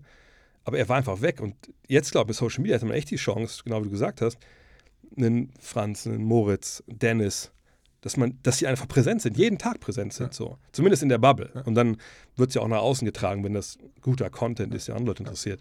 Aber es ist eben schwer, ne? Also bist du der Typ dafür? Ne? Bist du Und- dafür, hast du da Bock drauf? Ich glaube, Ja. kann, man kann sich heutzutage schon auch Teams hinstellen, die dir Klar, dabei ja. sehr, sehr gut helfen. Also ich meine, bei denen auch wieder Summen, die da unterwegs sind, kannst du dir irgendwie zwei, drei Redakteure einfach einstellen, sagen, du wohnst jetzt bei mir in Orlando und machst jetzt hier meinen Ja. Kram mit mir. Ähm, so, so, darauf läuft es ja auch hinaus. Also ich meine, wenn man so mitbekommt, wie jetzt so, so, so LeBron oder so scheinbar arbeiten, Social Media mäßig, ähm, dann sind das ja Firmen. Ja, klar. Und das ist halt die Frage, wollen die das so sein? Also willst du das so? Äh, Aber ich, ich fände es halt interessant zu beobachten. Das ist natürlich eine, auch eine super spannende Case Study. Ähm, was machen jetzt die draus? Ich glaube, Dennis, ähm, probiert das schon nach Kräften und macht es ja auch, glaube ich, auch gut und erreicht ja auch hier echt viele Leute. Ja, also wenn man jeden sieht, Fall, der ja. hat ja schon bei, bei YouTube auch relevant Abrufe drauf. Ähm, auf seinen Sachen da oder auf, auf die, aber so richtig voll äh, nutzt das halt auch nicht und ist, äh, da, da ging auch noch mehr, glaube ich. Und mal gucken, wie lange seine Karriere jetzt noch geht. Das wird ja auch noch spannend sein, ähm, Ja. welche Rolle er da spielen kann.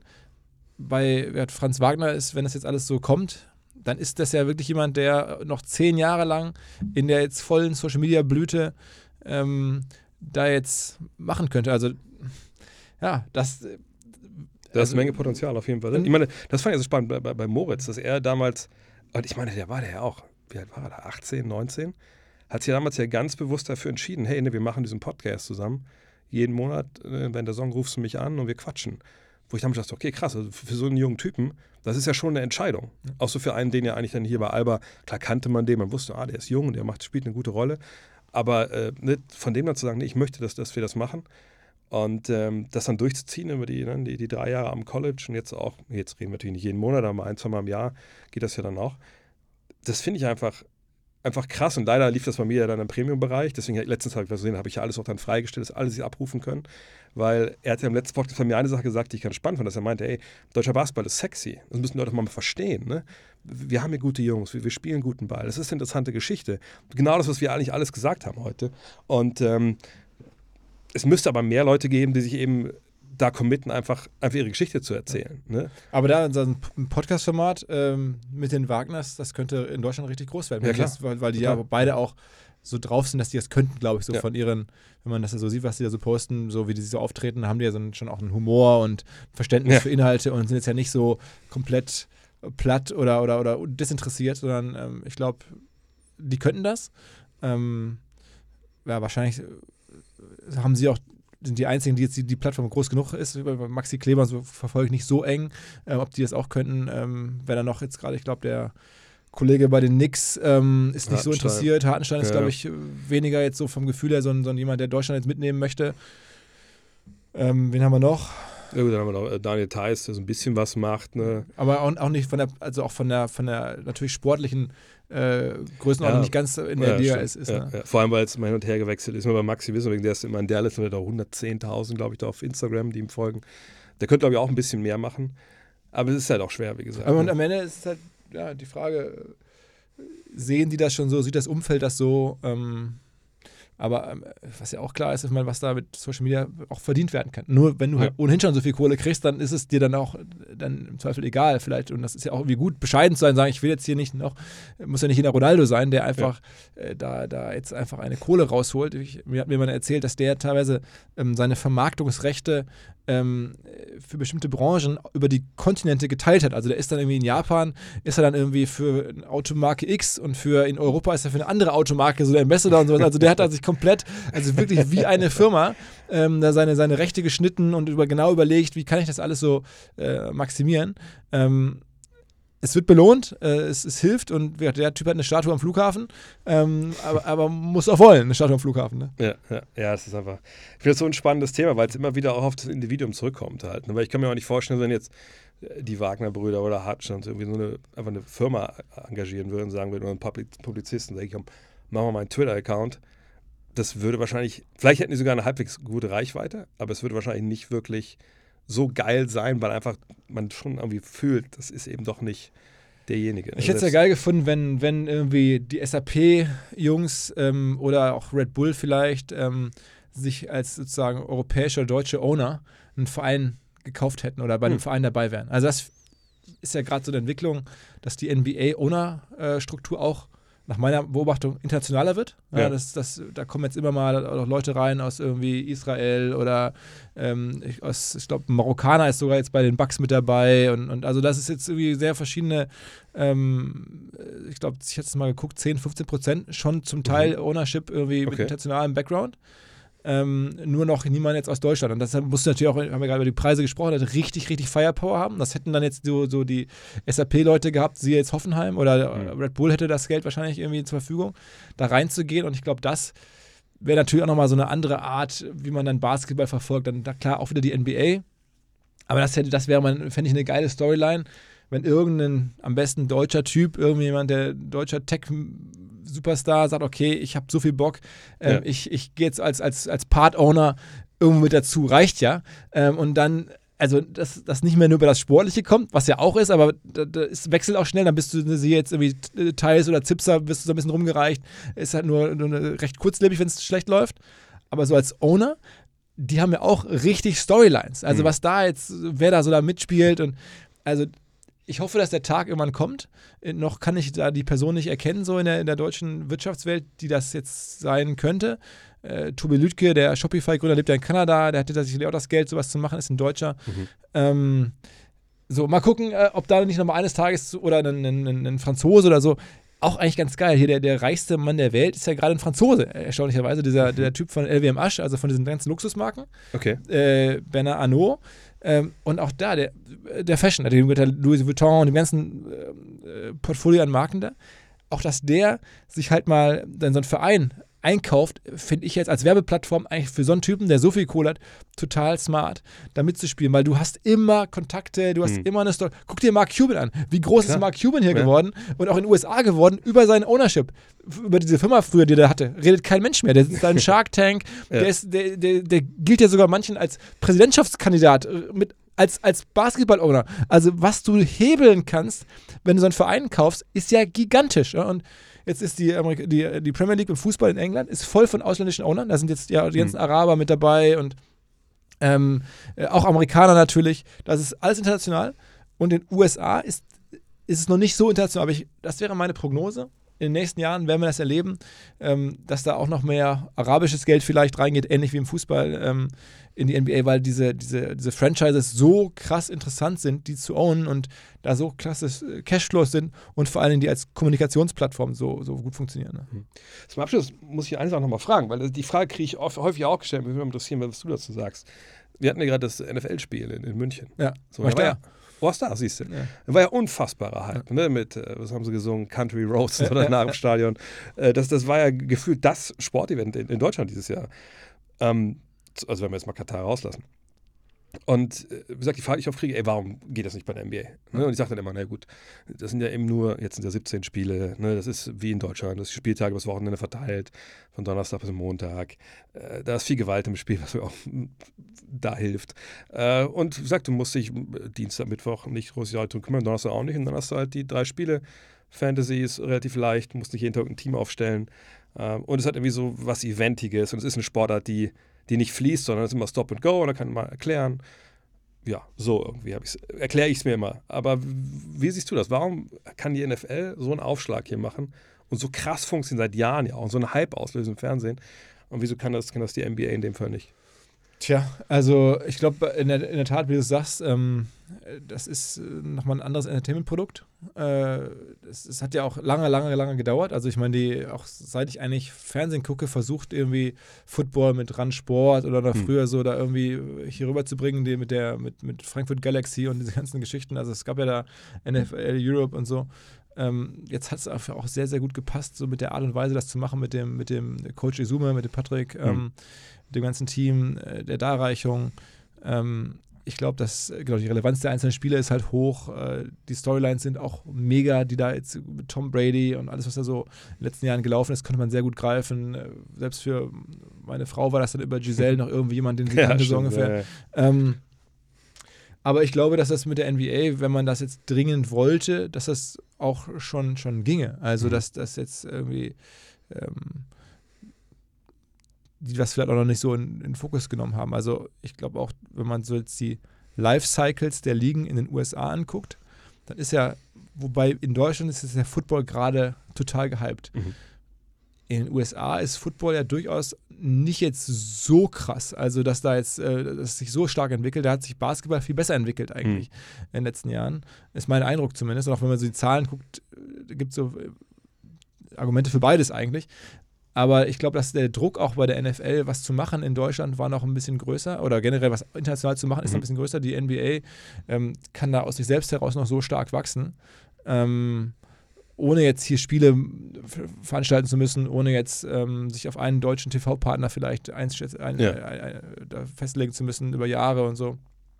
Ähm, sodass da vielleicht auch ein anderer Fokus drauf war, jetzt sowas hier äh, oder ja, nach vorne zu bringen. Aber es ist, es ist ähm, eine sehr, sehr gute Frage.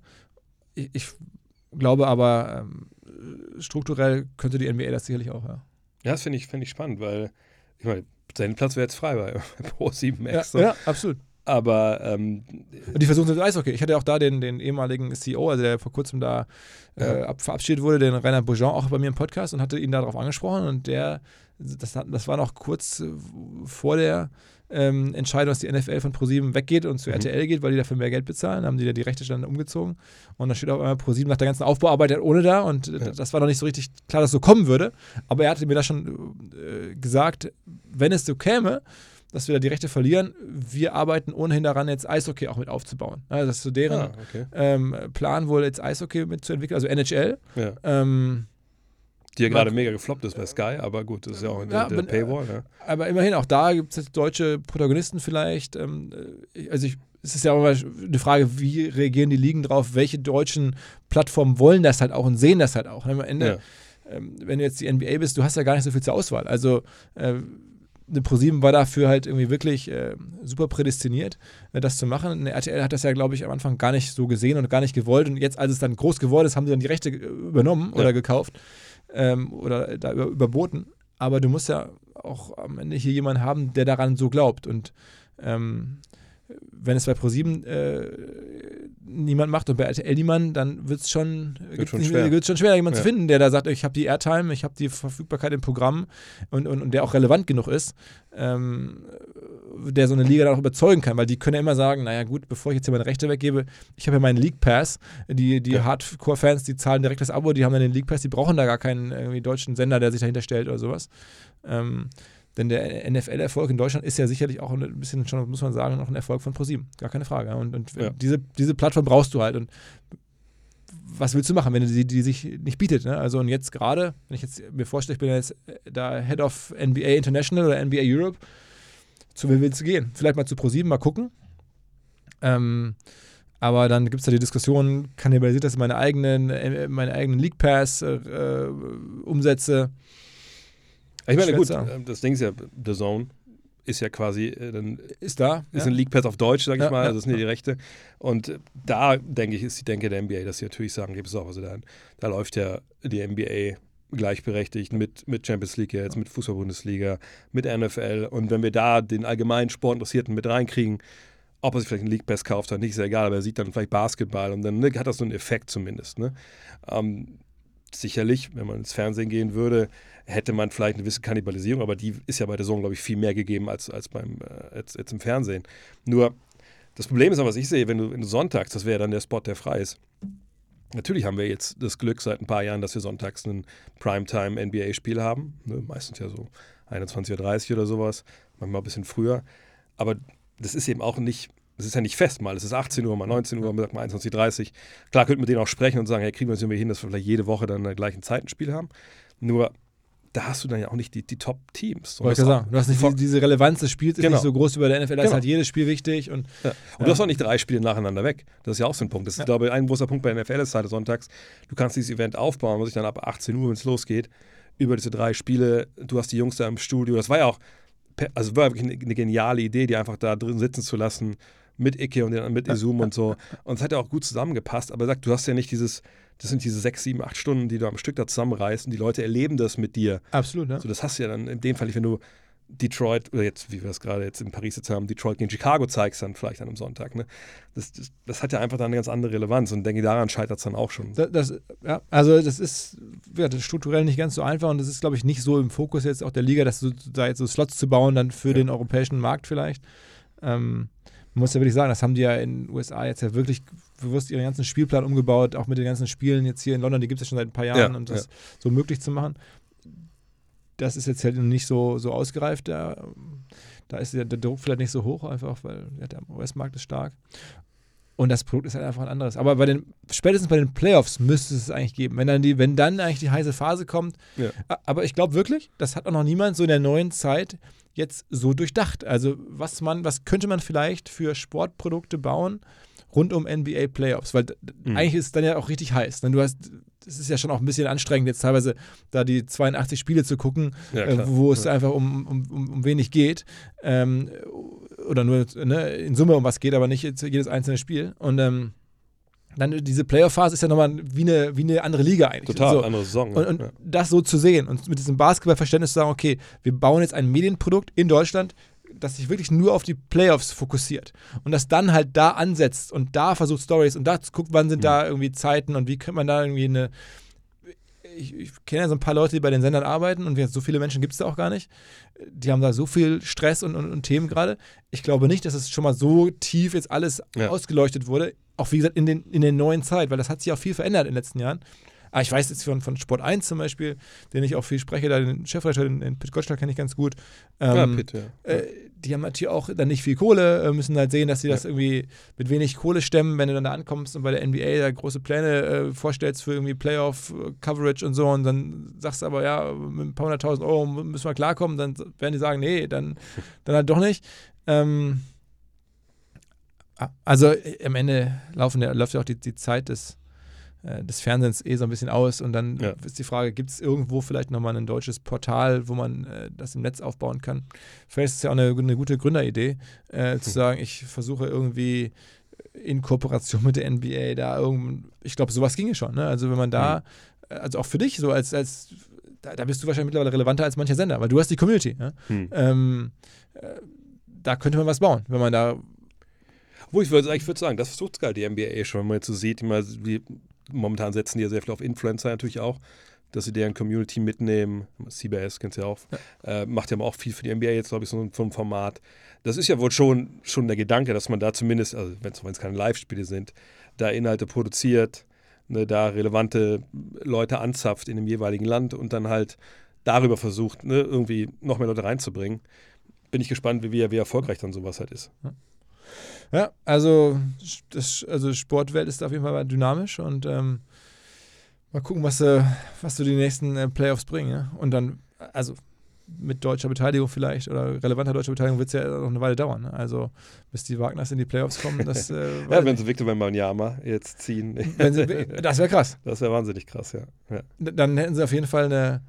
Wobei glaubst du an den wirklich? Ich habe immer so das Gefühl, das könnte auch der nächste Greg Oden oder, oder so sein, der ich dann. Hab, ich hatte jetzt Witz, ich habe mein, mein Homeoffice gesehen, das habe ich ja neu umgebaut bei mir da. ja, ja, ja. Weil ich jetzt, ich brauchte, jetzt bin ich so alt, dass ich schon noch einen zweiten höhenverstellbaren Schreibtisch brauche, damit ich da die richtige Höhe mal einstellen kann.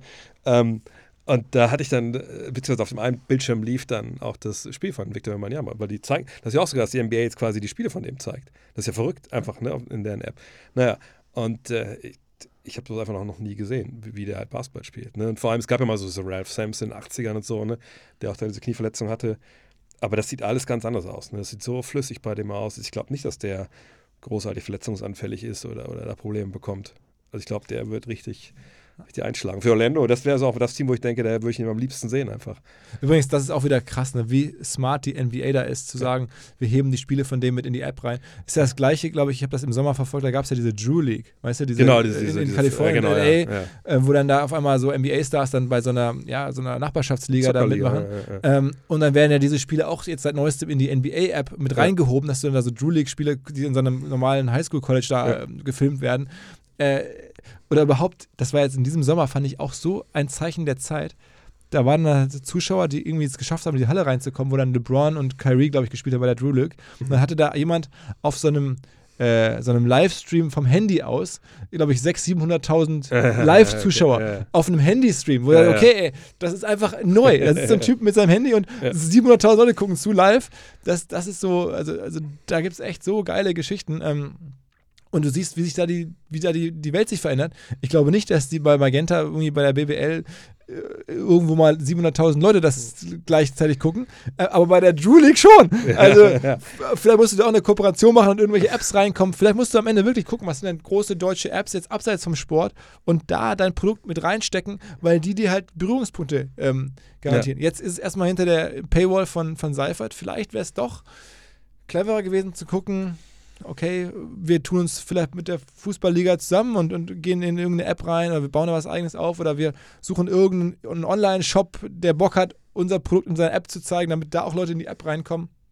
Also ich, auch da kann ich dir nochmal erzählen, also bei Trade Republic zum Beispiel, dem machen wir sehr viel, diese Online-Bank, die überlegen sich halt ganz genau, wie kriegen sie noch mehr Zeit von Menschen in der App. Ja? Ach krass. Okay. Ähm, das ja. ist für die totaler Mehrwert, ähm, wenn Menschen mehr Zeit in der App verbringen. Also als Kontaktpunkt irgendwie, Mhm. das ist für die total klar. Wir müssen die Menschen in die App reinbringen. Deswegen auch den Podcast, den wir da machen, der wird in der App sofort angeboten. Wir schreiben dann Newsletter für die in deren App. Mhm. Ähm, und auch meine Prognose ist, früher oder später wird es so kommen, dass dann in solchen Apps, also von Firmen, die eigentlich mit Sport gar nichts zu tun haben, sagen, okay, wir haben hier Audience, lass uns einen Deal machen, ihr habt einen spannenden Content, ähm, wir wollen die Berührungspunkte, hier geht doch mal in so eine App mit rein, ähm, ähnlich wie es jetzt die NBA machen kann, sozusagen ein bisschen äh, Sinn, sagen wir mal, nachvollziehbarer vielleicht noch, äh, mit, mit anderen Sportligen, äh, Frankreich und, und, und, und irgendwie Mhm. so. Ich glaube, so wird es kommen. Dass das irgendwie äh, am Ende, wenn das mit Seifert nicht klappt, wird der nächste, äh, wird der nächste Publisher von, von BBL Content wahrscheinlich nicht mehr die Telekom sein und auch nicht Sport 1 und dann halt Seifert halt auch nicht und auch nicht The Zone, dann wird es vielleicht irgendeine Business, äh, irgendeine Bank sein, wo man sagt, okay, Magenta ist ja nicht so was anderes eigentlich. Ne?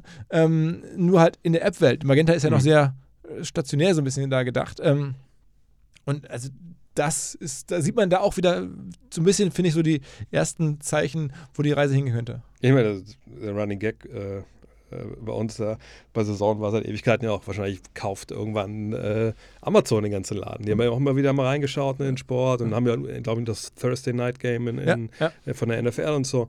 Ähm, und ja, das sind ja genau die gleichen Beweggründe. Ne, kriegt die Leute da auf deine Seite und dann Absolut. Also das ist wirklich, und was das für diese Firmen halt bringt, Menschen in die App reinzuziehen, ist halt schon brutal. Wird halt nur mal ganz anders monetarisiert als in der klassischen Welt über, über Abos Ja. oder über, über Werbe, Werbeumsätze mit Dritten, wie früher im Fernsehen. Ähm, wahrscheinlich kommt dann demnächst wirklich ein Player wie Trade Republic oder was Vergleichbares und sagt, okay, ähm, was soll denn so eine BBL kosten? Ja. Äh, wie viele neue Kunden ziehe ich daraus? Äh, und dann, dann biete ich meinen Leuten hier das an. ne? Ähm, Vor allem ist es, ist es auch nicht so, dass sie dann irgendwie dann dastehen würden und nicht wüssten, wie sie es technisch umsetzen, sondern dann hast du, die Partner sind ja alle die gleichen. Das sind wahrscheinlich dann die Absolut. gleichen, absolut. die gleichen Ü-Wagen oder jetzt dein will irgendwelche automatischen Kameras dahinstellen. Äh, das ist ja alles das Gleiche. Du brauchst nur das Personal, was dann kommentiert und dir produziert, aber dann wahrscheinlich heuerst du die gleichen Firmen an wie, wie dein oder, oder äh, Magenta auch. Aber so wird, glaube ich, die, die Sport-Broadcasting-Landschaft, da wird die hingehen. Das ist, Ja. und ob das jetzt gut oder schlecht ist, ich glaube, es ist einfach der Weg der Digitalisierung. Ja? Ja, ich meine, hat doch, glaube ich, wie heißt der? Äh, Jetzt habe ich den Namen wieder vergessen. Der, der äh, bei Dein quasi so, das, das, also Seifert ist ja quasi das Gesicht und da war der Typ dahinter.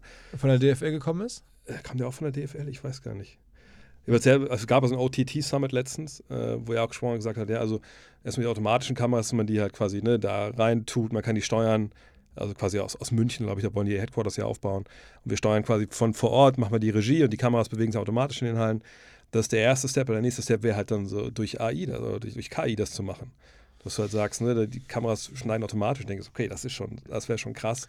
Aber hey, Aber ich, also das, mag es geben. Ich, da glaube ich halt am Ende, du brauchst vor allen Dingen auch dann trotzdem die Leidenschaft, den, den Buschmann, den. Ja, gut, als Kommentator den- ja, aber was so der Kameramann. bei, der, bei, bei Kameras ja, ist es ja. sicherlich nicht so. Da, da kann man, aber wenn du nicht da in diese Leute findest und äh, rein investierst, Ja. dann hilft dir auch da aller, jeder Kamerawinkel eigentlich nichts. Ne? Also Ja. siehe die Drew League, da macht das irgendwie ein Typ mit dem Handy ähm, und das klappt, äh, wenn das wirklich heiß ist und du das sehen willst, du die Emotionen erleben willst, ähm, dann ist, sagen wir mal so, die Kameratechnik okay, ein Kostenfaktor, den du dann günstiger äh, hinbekommst, aber das wird dich nicht differenzieren. Also wir haben ja, Ja. vor ein paar Minuten schon gesagt, die Frage ist immer, wie kann man sich differenzieren? Und ähm, ich glaube, über Kameratechnik kannst du ein bisschen Kosten einsparen, aber differenzieren ähm, ist das dann schon schwer. Du musst Ja, schon wirklich ganz herausragende Technik dann. Ne? Ja. Ich meine, beste Beispiel fand ich auch bei der EM oder bei Eurobasket war natürlich Per, Günther. Ja, Dass, dass sie den geholt haben, äh, das war wahrscheinlich, ich meine, die anderen Jungs machen es auch alle gut, so ist es nicht. Aber wenn du einen wie Per hast, wo du ja nach fünf Minuten weißt, okay, das ist ein bisschen was anderes. Der, der, macht das anders, der versteht das anders, der sagt andere Sachen. Das ist einfach ein krasser Mehrwert. So, und natürlich, ne, da gab es ja viel Diskussion, was an RTL sagt jetzt auch, und da ist der Buschmann, okay, der, der alte Typ und so, schreit wieder rum.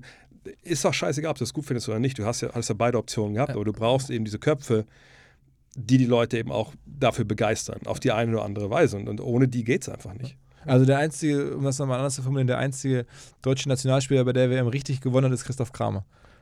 Jetzt war der WM. Ja, ja, ja so ist das, das ist doch genauso. Also der hat da einfach einen guten Job gemacht, glaube ich, so als das haben ganz viele Leute geschätzt, so ein bisschen, der hat da für sich, glaube ich, richtig Wert aufgebaut. Ne? Ähm, nicht jetzt als Spieler logischerweise, aber als, als Experte, der da gesehen wurde von Millionen von Menschen ja permanent. Ähm, und das ist für den super. Das, das kann der, wenn Ja. er da Interesse daran hat, kann er das nutzen. Ähm, und das ist bei Per genauso im Basketball.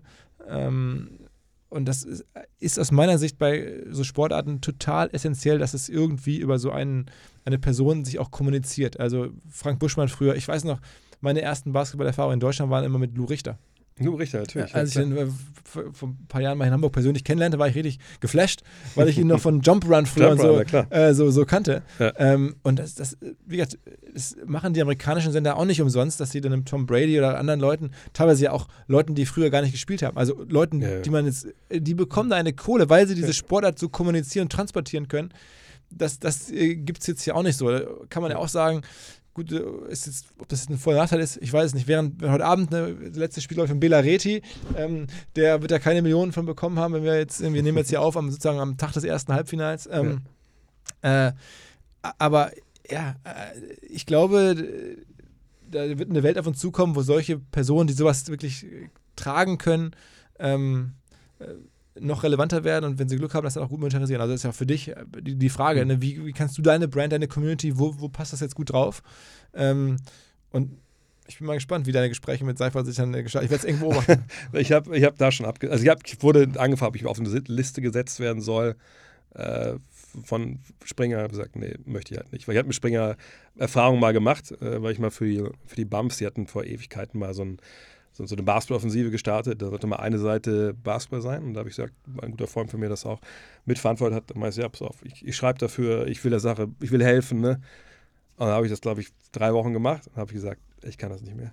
Ich kann das einfach nicht mehr. Weil, Weil kein Text ist, also nicht also weißt du, wenn so ein paar Sätze umgeschrieben werden, mein Gott, ich bin nicht souverän genug zu sagen, gut, ich habe auch ein eigenes Magazin, da steht es dann so drin, wie ich das möchte, aber wenn ihr da ein paar Sätze jetzt ändern wollt, okay. Aber es war wirklich so, da, da blieb kein Stein auf dem anderen. Und ich hatte schon mit vorauseilendem Gehorsam schon Boulevarde eingebaut, so, ne? Und dann dachte ich immer so, nee. Und mittlerweile ist es einfach auch, ich meine, das wird ja nicht Springer Bild sein, was sie ja bei deinen machen, das kann ich mir nicht vorstellen. Das gibt ja auch das Produkt gar nicht her. Aber das, das brauche ich Aber es ist, nicht. ist, ist, also ich kann nur sagen, für, im Marketing denkt man ja immer so in Customer Journey. Also Ja. wie ist so der Weg eines potenziellen Kunden über die verschiedenen Werbebotschaften, bis man dann dahinter mal kauft. Und bei mir ist es häufiger so, dass ich irgendwie entweder bei Insta oder bei Twitter so durchgucke, dann sehe ich was von dir, äh, dann weißt du darauf hin, dass du heute Abend was kommentierst. Mhm. Ähm, oder manchmal kriegst du es dann auch zu spät, aber meistens ist es dann immer so ausreichend pünktlich. Ähm, und dann ist es bei mir relevant. Also mein erster Touchpoint ist dann über deine persönlichen Accounts und dann gehe Ja. ich auf den äh, auf die Zone oder so und sage, okay, habe ich jetzt hier bei dir gesehen, außerdem habe ich jetzt auch irgendwie Bock, weil du es kommentierst, gefällt es mir immer ein bisschen besser, als wenn es jemand anderes kommentieren würde. Und dann gucke ich mir auch ein, ein Spiel an, was ich vielleicht nicht unbedingt so, aber okay, ist ja so ein bisschen das Community-Gefühl, ist ja der Dre, den ich aus dem Podcast kenne. Ja, ja, klar. Ähm, und diese Effekte, äh, die sind schon, schon ziemlich stark. Also deswegen fände ich es, also wenn ich jetzt auf der äh, deinen Position wäre, würde ich sagen, da ist so ein wichtiger Mul- Basketball-Multiplikator, einer der stärksten, den Deutschland hat jetzt in dir, der da jetzt nicht mitmacht. Das ist schon ein Loss. Ne? Da muss man ganz klar sagen, da mü- müsste man eigentlich bei dir anrufen und sagen, hm, äh, weil du, das ist ja nicht nur die Kommentierung selber, sondern die, das Ganze vorab Leute reinziehen, wie ich es gerade beschrieben habe. Ja, äh, äh, ja, nicht gut zu hören. Ja, aber das, das ist ja auch, aber da sind wir wieder beim Football. Ne? Das war, glaube ich, genau der Punkt mit, mit Icke, mit Izume, auch Buschmann ja zum Anfang ja auch, äh, Sch- Schmie, so wie sie alle hießen. Das war ja auch genau der Punkt. Ich glaube auch, so viele dazukommen, die gesagt haben, ey, ich möchte das mit den Jungs jetzt erleben. Absolut. Ich das nicht mit Community. Ich sagte, Ja, ja, das ist ja auch so krass, der, der, der Football Bromance Podcast. Ja, klar. Krass, ähm, ja. einer der, was ist der größte deutsche Sport-Podcast? Tatsächlich, wahrscheinlich Football Bromance. Ne? Mhm. Also von den Reichweitenzahlen her. Ja. Hätte man auch nie gedacht, aber was machen die jetzt richtig? Ja. Ja. die haben Ahnung von der Sache, gar keine Frage, aber die bauen halt eine Community. Ne? Der, Ja. der Patrick hat mir doch erzählt, als sie da jetzt das NFL-Spiel haben, sie eine Party gemacht, da diese. Stimmt, die haben noch den äh, Audiodom ausverkauft, oder nicht? Oder? Genau, mit ihrer, mit ihrer. Bromance-Party da. Ähm, so wird es halt gehen. Ne? Das sind halt genau das, was ich auch gerade meinte. Du brauchst da diese Figuren. Ähm, und auch da kommen wir wieder zurück zu der BBL-Frage. Wer kann eine Esume-Funktion für die BBL nehmen? Vielleicht Per. Ja. Ich glaube, da ist, ist Per noch nicht so Community-Guy und, und, und, und noch nicht, hat das noch nicht so für sich entschieden und, Ja. und so den Wunsch, das zu sein. Aber wenn es so jemanden gäbe, der das für die BBL, was du jetzt auch für die NBA bist in Deutschland, für die BBL, so eine Person aufzubauen, zu entdecken Ich glaube, das wäre auch ein, ein, Tipp, den man auf jeden Fall geben könnte. Ja, also ich finde, also ich kann, wie gesagt, wir können ja schlau daherreden, aber ich denke, wenn ich die BBL sehe, dass sie versuchen, wie gesagt, über, über, über bekannte Influencer das aufzubauen. Ich glaube, das ist zu sehr so um die Ecke. Also es muss schon jemand sein, glaube ich, der aus dem Sport irgendwie bekannt ist. Oder, ich glaube, du brauchst beides. Ich glaube, ja, du brauchst beides. Auch das wieder NFL-Spiel in München. Wahnsinn, wer da alles hingebracht wurde. Und ja. auch der, der Alex Steinfurt, das darf man, glaube ich, erzählen, der ist ja der Deutschlandchef von der NFL, der hat mich noch vorher irgendwie angeschrieben, ich habe ein paar Tickets hier. ähm, für Influencer hast du noch irgendwie jemanden, ja. den du kennst, den du da hinbringen willst. Und dann habe ich ihm vorgeschlagen und dachte, ah, ist nicht Influencer genug? Also der wollte der wirklich ganz klar. bewusst ganz viele Leute erreichen, per se, dass das stattfindet, Kontaktpunkte haben. Dann sagen wir mal Kontaktpunkt ersten Grades mhm. und dann gleichzeitig natürlich diese Community zu haben von Leuten, die wirklich Profis sind, die sich wirklich noch besser aufgehoben mhm. fühlen bei jetzt Esume und Co. Ähm, das, du brauchst da beides. Ne? Also, ja, aber stimmt, der, der ja. rein da jetzt einfach nur Influencer draufschmeißen, ähm, das hilft dir auch nichts. Du ja. musst dann darüber Leute sozusagen wieder in so einen Funnel reinkriegen, in so eine Journey reinbekommen, die dann sagen, okay, ich gucke mir das mal an, hat mir jetzt irgendein Fitness-Influencer davon erzählt, mhm. der hat da auch nicht so viel Ahnung von, aber irgendwie darüber habe ich dann den Zoomer kennengelernt und dessen Podcast und zack, ähm, haben sie dich gefangen. Ähm, und, und das hat der Alex Steinfurt da bei der NFL, das ist auch das große Glück, dass die Strukturen schon so passen. Mhm. Äh, da, da geht es halt. Ne? Ähm, und, und, so musst du dir überlegen, wie sind so die, die Wertschöpfungsstufen, die man bauen kann als, als BBL, glaube ich. Ähm, oder eigentlich mit jedem Produkt. Ne? Wie entwickle ich die Leute von am Ende, guck mal, bei OMR. Ich habe den Podcast auch angefangen, weil ich dachte, Mensch, ja, die Leute, die zum Event kommen, zur Messe kommen, einmal im Jahr, wenn die den Podcast hören, dann mhm. gehen die mir nicht ganz verloren, dann kommen die mit höherer Wahrscheinlichkeit im nächsten Jahr wieder so. Ja. Äh, es ist, ist, ja dieselbe Denke eigentlich. Ne? Ja, es ist schon. Deswegen, ich will, ich will nicht das Fass Twitch aufmachen, aber nur, da habe ich zum ersten Mal so begriffen, weil ich dachte immer so früher, Alter, warum soll ich irgendwem anders beim Videospielen zu gucken? Ich, wenn wir früher, weißt du, bist alt genug, wenn wir früher mit, mit, äh, mit dem Amiga saßen oder mit dem C64 und die anderen haben gezockt, saß daneben, das war das Schlimmste. Da zockt selten, damit ich jetzt dran bin.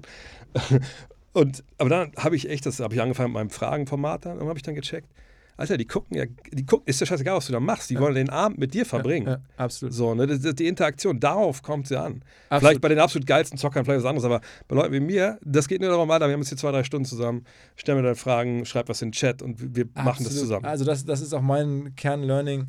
Ich hatte bei mir auch einen Podcast, den Montana Black, äh, ja, schon vor einer Weile. Da ist ja auch so ein auch kontrovers, äh, am Ende Twitch-Star. Hm. Ähm, und habe dann auch den auch, das war für mich so eye-opening gefragt, sag mal, in den Spielen, die du da spielst, bist du da eigentlich gut drin?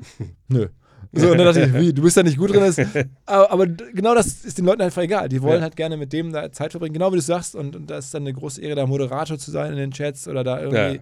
Ja. Ähm, da geht es nicht um, um, um irgendwie jetzt die Qualität des Spielens, sondern ums Community Building. Und mhm. am Ende leben wir aus Marketing-Sicht formuliert in einer Welt, des Community Buildings, wer es besser schafft, rund um seine Marke, und da reden das weit über den Sport hinaus, am Ende fast alle Produkte, Autos, Weine, Tische, ähm, du musst halt irgendwie um dich herum, um deine Marke herum eine Community bauen.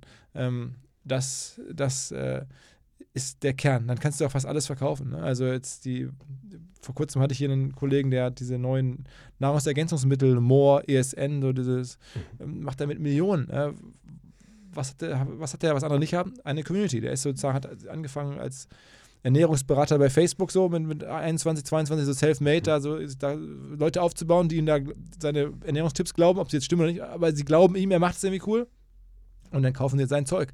So baust du heute Firmen auf.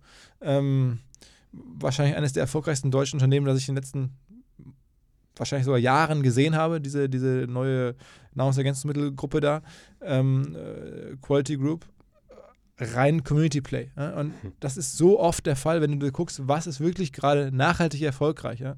Ähm, Canyon Fahrräder, äh, Community. Also der Typ mhm. kommt aus dieser Biker-Fahrradfahrer-Community, hat dann angefangen mit Canyon.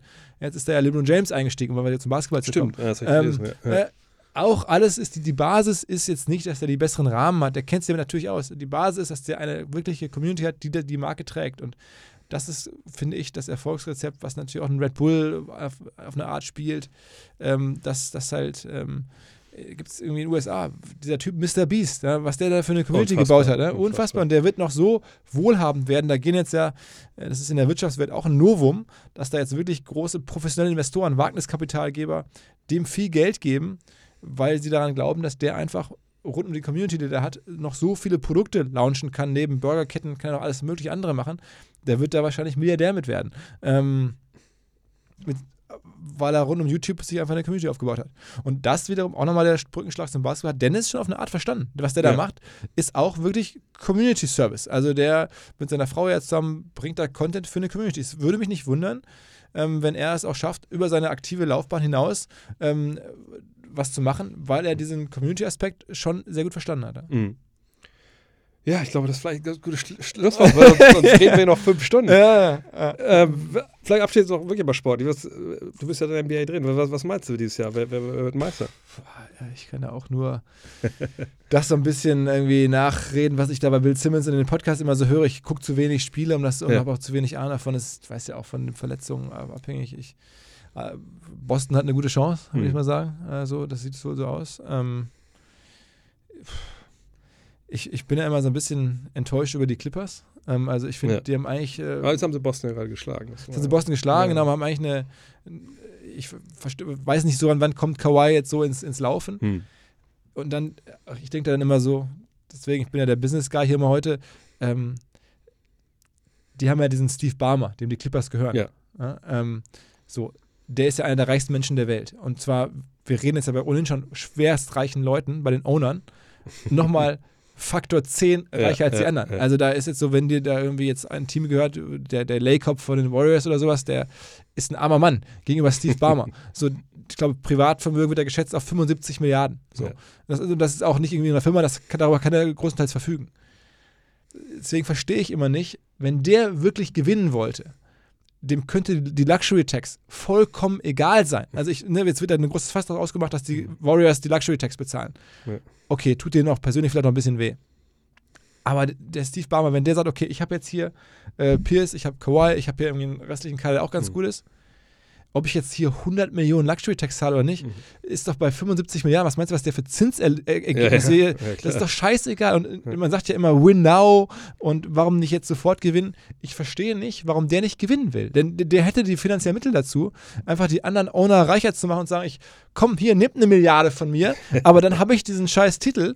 Äh, insofern, ich warte immer drauf, dass der jetzt sagt, okay, alle gesund, jetzt ist wirklich eine Chance da, jetzt gehen wir nochmal all in und mal gucken, Kyrie oder wer immer da auf den Markt kommt, fuck it, ich zahle Vollgas, es ist mir eh egal und ich bin so viel reicher als die anderen armen Owner.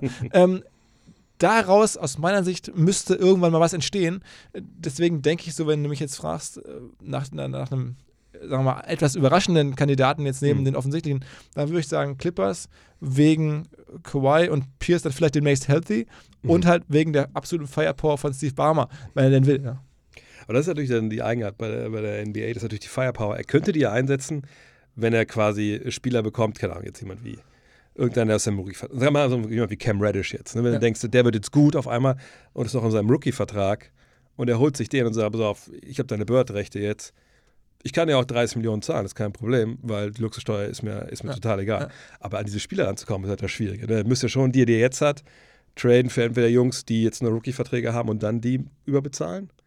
Oder eben andere Leute holen, die dann überbezahlen. Aber das ist halt. Aber Kyrie zum Beispiel ist jetzt ja auf dem, ich weiß nicht. Ja, also Kyrie könnte er sicherlich jetzt Genau. holen. Dann nächstes Jahr könnte er sagen, wir behalten dich. Ja, genau, wie der jetzt bei den Clippers reinpassen würde. Ähm, müsstest du da mal sportlich einschätzen? Wahrscheinlich nicht ganz so einfach, aber also, er könnte da, glaube ich, jedenfalls viel mehr Gas geben. Und es gibt ja dann noch immer jetzt Leute, die auf den Markt kommen. Und am Ende weißt du ja auch, wie es ist. Der hat eigentlich rein nominell zwei echt der besten Spieler, wenn die am, Ja, klar, am Peak sind. So. sind, ja. Und dann brauchst du vielleicht noch einen weiteren. Und den können die sich holen. Ne? Das, das Ja. ist. Also, sie haben ja auch viele Spieler, die sich ja anders so begehrt sind. Viele gute Rollenspieler, Robert Covington, wie sie alle heißen. Da darf man echt mal gespannt sein. Aber erstmal baut er jetzt ja diese neue, neue Halle, die auch einfach unfassbar geil wird. Ähm, da darf man echt. Ich bin Also, gespannt. aber bei dem wirklich so. Man muss sich das klar machen. Ich glaube, viele Leute gucken natürlich auf den Sport und Ja. dann sind diese Owner sind so die grauen Eminenzen im Hintergrund, die alle schwer reich sind. Das ist ja auch so, aber da gibt es immer große Unterschiede. Ne? Da gibt es also wirklich zwischen Steve Barmer auf der einen Seite und wenn jetzt irgendwie Jeff Bezos da rein käme jetzt demnächst Ja. und dann halt, sagen wir mal, fast schon eher normalen Leuten, wie jetzt irgendwie dem, dem, dem äh, Vivek da in, in, in Sacramento oder Ja. sowas, der vielleicht ein bisschen genauer hingucken Oder die. Bass Family, ich meine, die Lakers, das, das ist deren Business halt, ne? Genau, Die genau, genau, anderes. genau. Ja. Die oder, oder, weiß nicht, da Dolans, habe ich jetzt kein Gefühl dafür bei den Knicks, aber die sind Mhm. ja da auch scheinbar nicht in der Lage, so viel reinzugeben.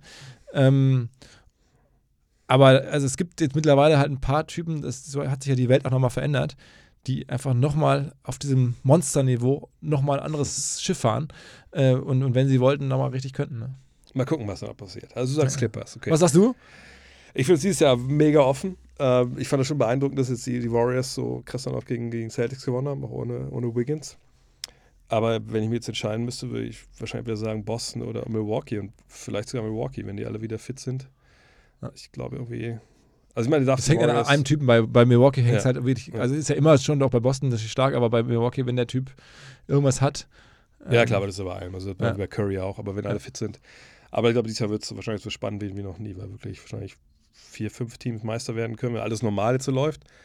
Und dann wissen wir noch gar nicht, was mit Trades kommt. und so. Also ich finde es einfach es Also auch selbst, spannende ich, ich hoffe ja ein bisschen auf Lakers, auch für Dennis. Ich habe jetzt total gerne in den letzten Wochen verfolgt, dass ja die Lakers jetzt einen guten Ja. Run hatten, haben jetzt ja wieder viel gewonnen. Ja, also jetzt von sich von ganz unten wieder rangearbeitet so ein bisschen, ne? Ja. Also hältst du das für möglich, dass das nochmal geht, jetzt mit AD bei der Leistung, die jetzt letzt gezeigt hat, mit LeBron, dann Dennis? Ist- Glaubst du, dass da noch eine, also könnten die Milwaukee zwei, dreimal in Folge schlagen? Ich meine, sie müssten einfach gucken, dass sie jetzt irgendwie noch so ein bisschen äh, den Kader ein bisschen entrümpeln, sage ich mal. Ein paar Spieler funktionieren ganz gut, ein paar Spieler funktionieren nicht so gut. Ähm, also sie brauchen einfach, glaube ich, so ein, zwei Trades. Ne? Die Frage ist halt, wer, wer, wen können sie bekommen? Sind sie in der Lage, dann ihre Zukunft, dann diese beiden Picks, die sie noch ab- abgeben können, ich glaube 2027 und 28 äh, und 29, wie sowas, wollen sie die weggeben? Kriegst du die Spieler dafür, die einen Unterschied machen? Und ich glaube, die machen wirklich nur diese großen Moves, wenn sie wirklich Meister werden können dieses Jahr. Und äh, weiß ich nicht, ob dieser Deal, ich meine, Westbrook macht das ja auch gut. Vielleicht wollen die den gar nicht mehr traden. Äh, läuft, Vertrag läuft ja raus nächstes Jahr. Äh, ich bin echt gespannt, aber wenn, dann müsste da schon wirklich äh, was Großes passieren. Also schon so Buddy Hield, Miles Turner, die beiden aus Indianapolis, wenn du die bekommst, wäre wichtig. Dann kann auch Schröder, ich meine, da bestimmt noch Patrick Beverly weg. Vielleicht einen anderen Trade, noch einen zweiten Trade für Flügelhilfe. Und dann kann das funktionieren, aber selbst dann würde ich sagen, puh, das ist ja dann alles, reden wir dann über Januar, Februar wahrscheinlich erst. Hast du noch eigentlich noch genug Zeit, dich einzuspielen, aber wenn andere Teams wirklich komplett schon drin sind und im Flow sind das ganze Jahr schon, also ist sicherlich eine, eine krasse Außenseiterchance, würde ich sagen. Okay, okay, also äh, ich, ich, aber das ist ja der, sagen wir, von den Deutschen nochmal geguckt, so aus meiner Story-Perspektive, Dallas, Maxi Kleber ist auch, glaube ich, äh, schwierig, dass der, dass die da weiterkommen, oder im, im Westen? Ja, ich meine, letztes Jahr waren sie in den Conference Finals, aber ich glaube, die sind noch einen Spieler so ein bisschen entfernt. Den, den Brunson haben sie irgendwie nicht so richtig gesetzt bekommen. Und ich glaube, da macht Luca einfach auch zu viel. Ähm, wir haben jetzt ja so eine, so eine Decoded-Folge jetzt für The Zone aufgenommen mit Doncic letzte Woche. Äh, dann, haben uns ja ein bisschen genauer mit beschäftigt, so wie oft er auch so manchmal sich Auszeiten nimmt. Ja, auch dann ist das schon defense-mäßig ist das Ja, immer genau, das ne? meine ich. Ja. Und deswegen, also, ich meine, klar, nimmt er sich ja nicht die Auszeiten in den Playoffs, aber die Frage ist mal, kann der Tank dann auch so voll sein bei ihm, ne? Ja, ja. Aber ja, mal gucken. Aber hey, wenn Ja. einer überraschen kann in den Playoffs, dann vielleicht ja. Ja, ansonsten ja, also, wäre schön, wenn ein Deutscher da irgendwie lange mitspielen würde. Ja, auf jeden Fall. Ähm, aber da hat wahrscheinlich wirklich, ja, wahrscheinlich Maxi, Maxi und Dennis, ja, haben die größten Chancen, Ja, würde ich sagen. ja. Warten wir es ab. Warten wir's Mensch, ab. Philipp, danke. Ja, ja, danke dir deine fürs Zeit. Rumkommen. Ähm, und ich bin gespannt. Ich, äh, ja, was mal selber zu hören dann. Auf jeden Fall. In diesem Sinne. Alles Ciao. klar. Ciao, ciao.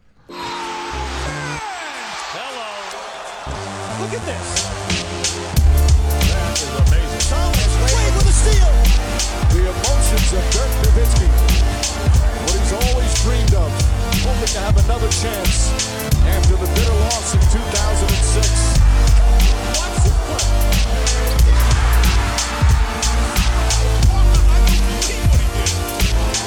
That is amazing.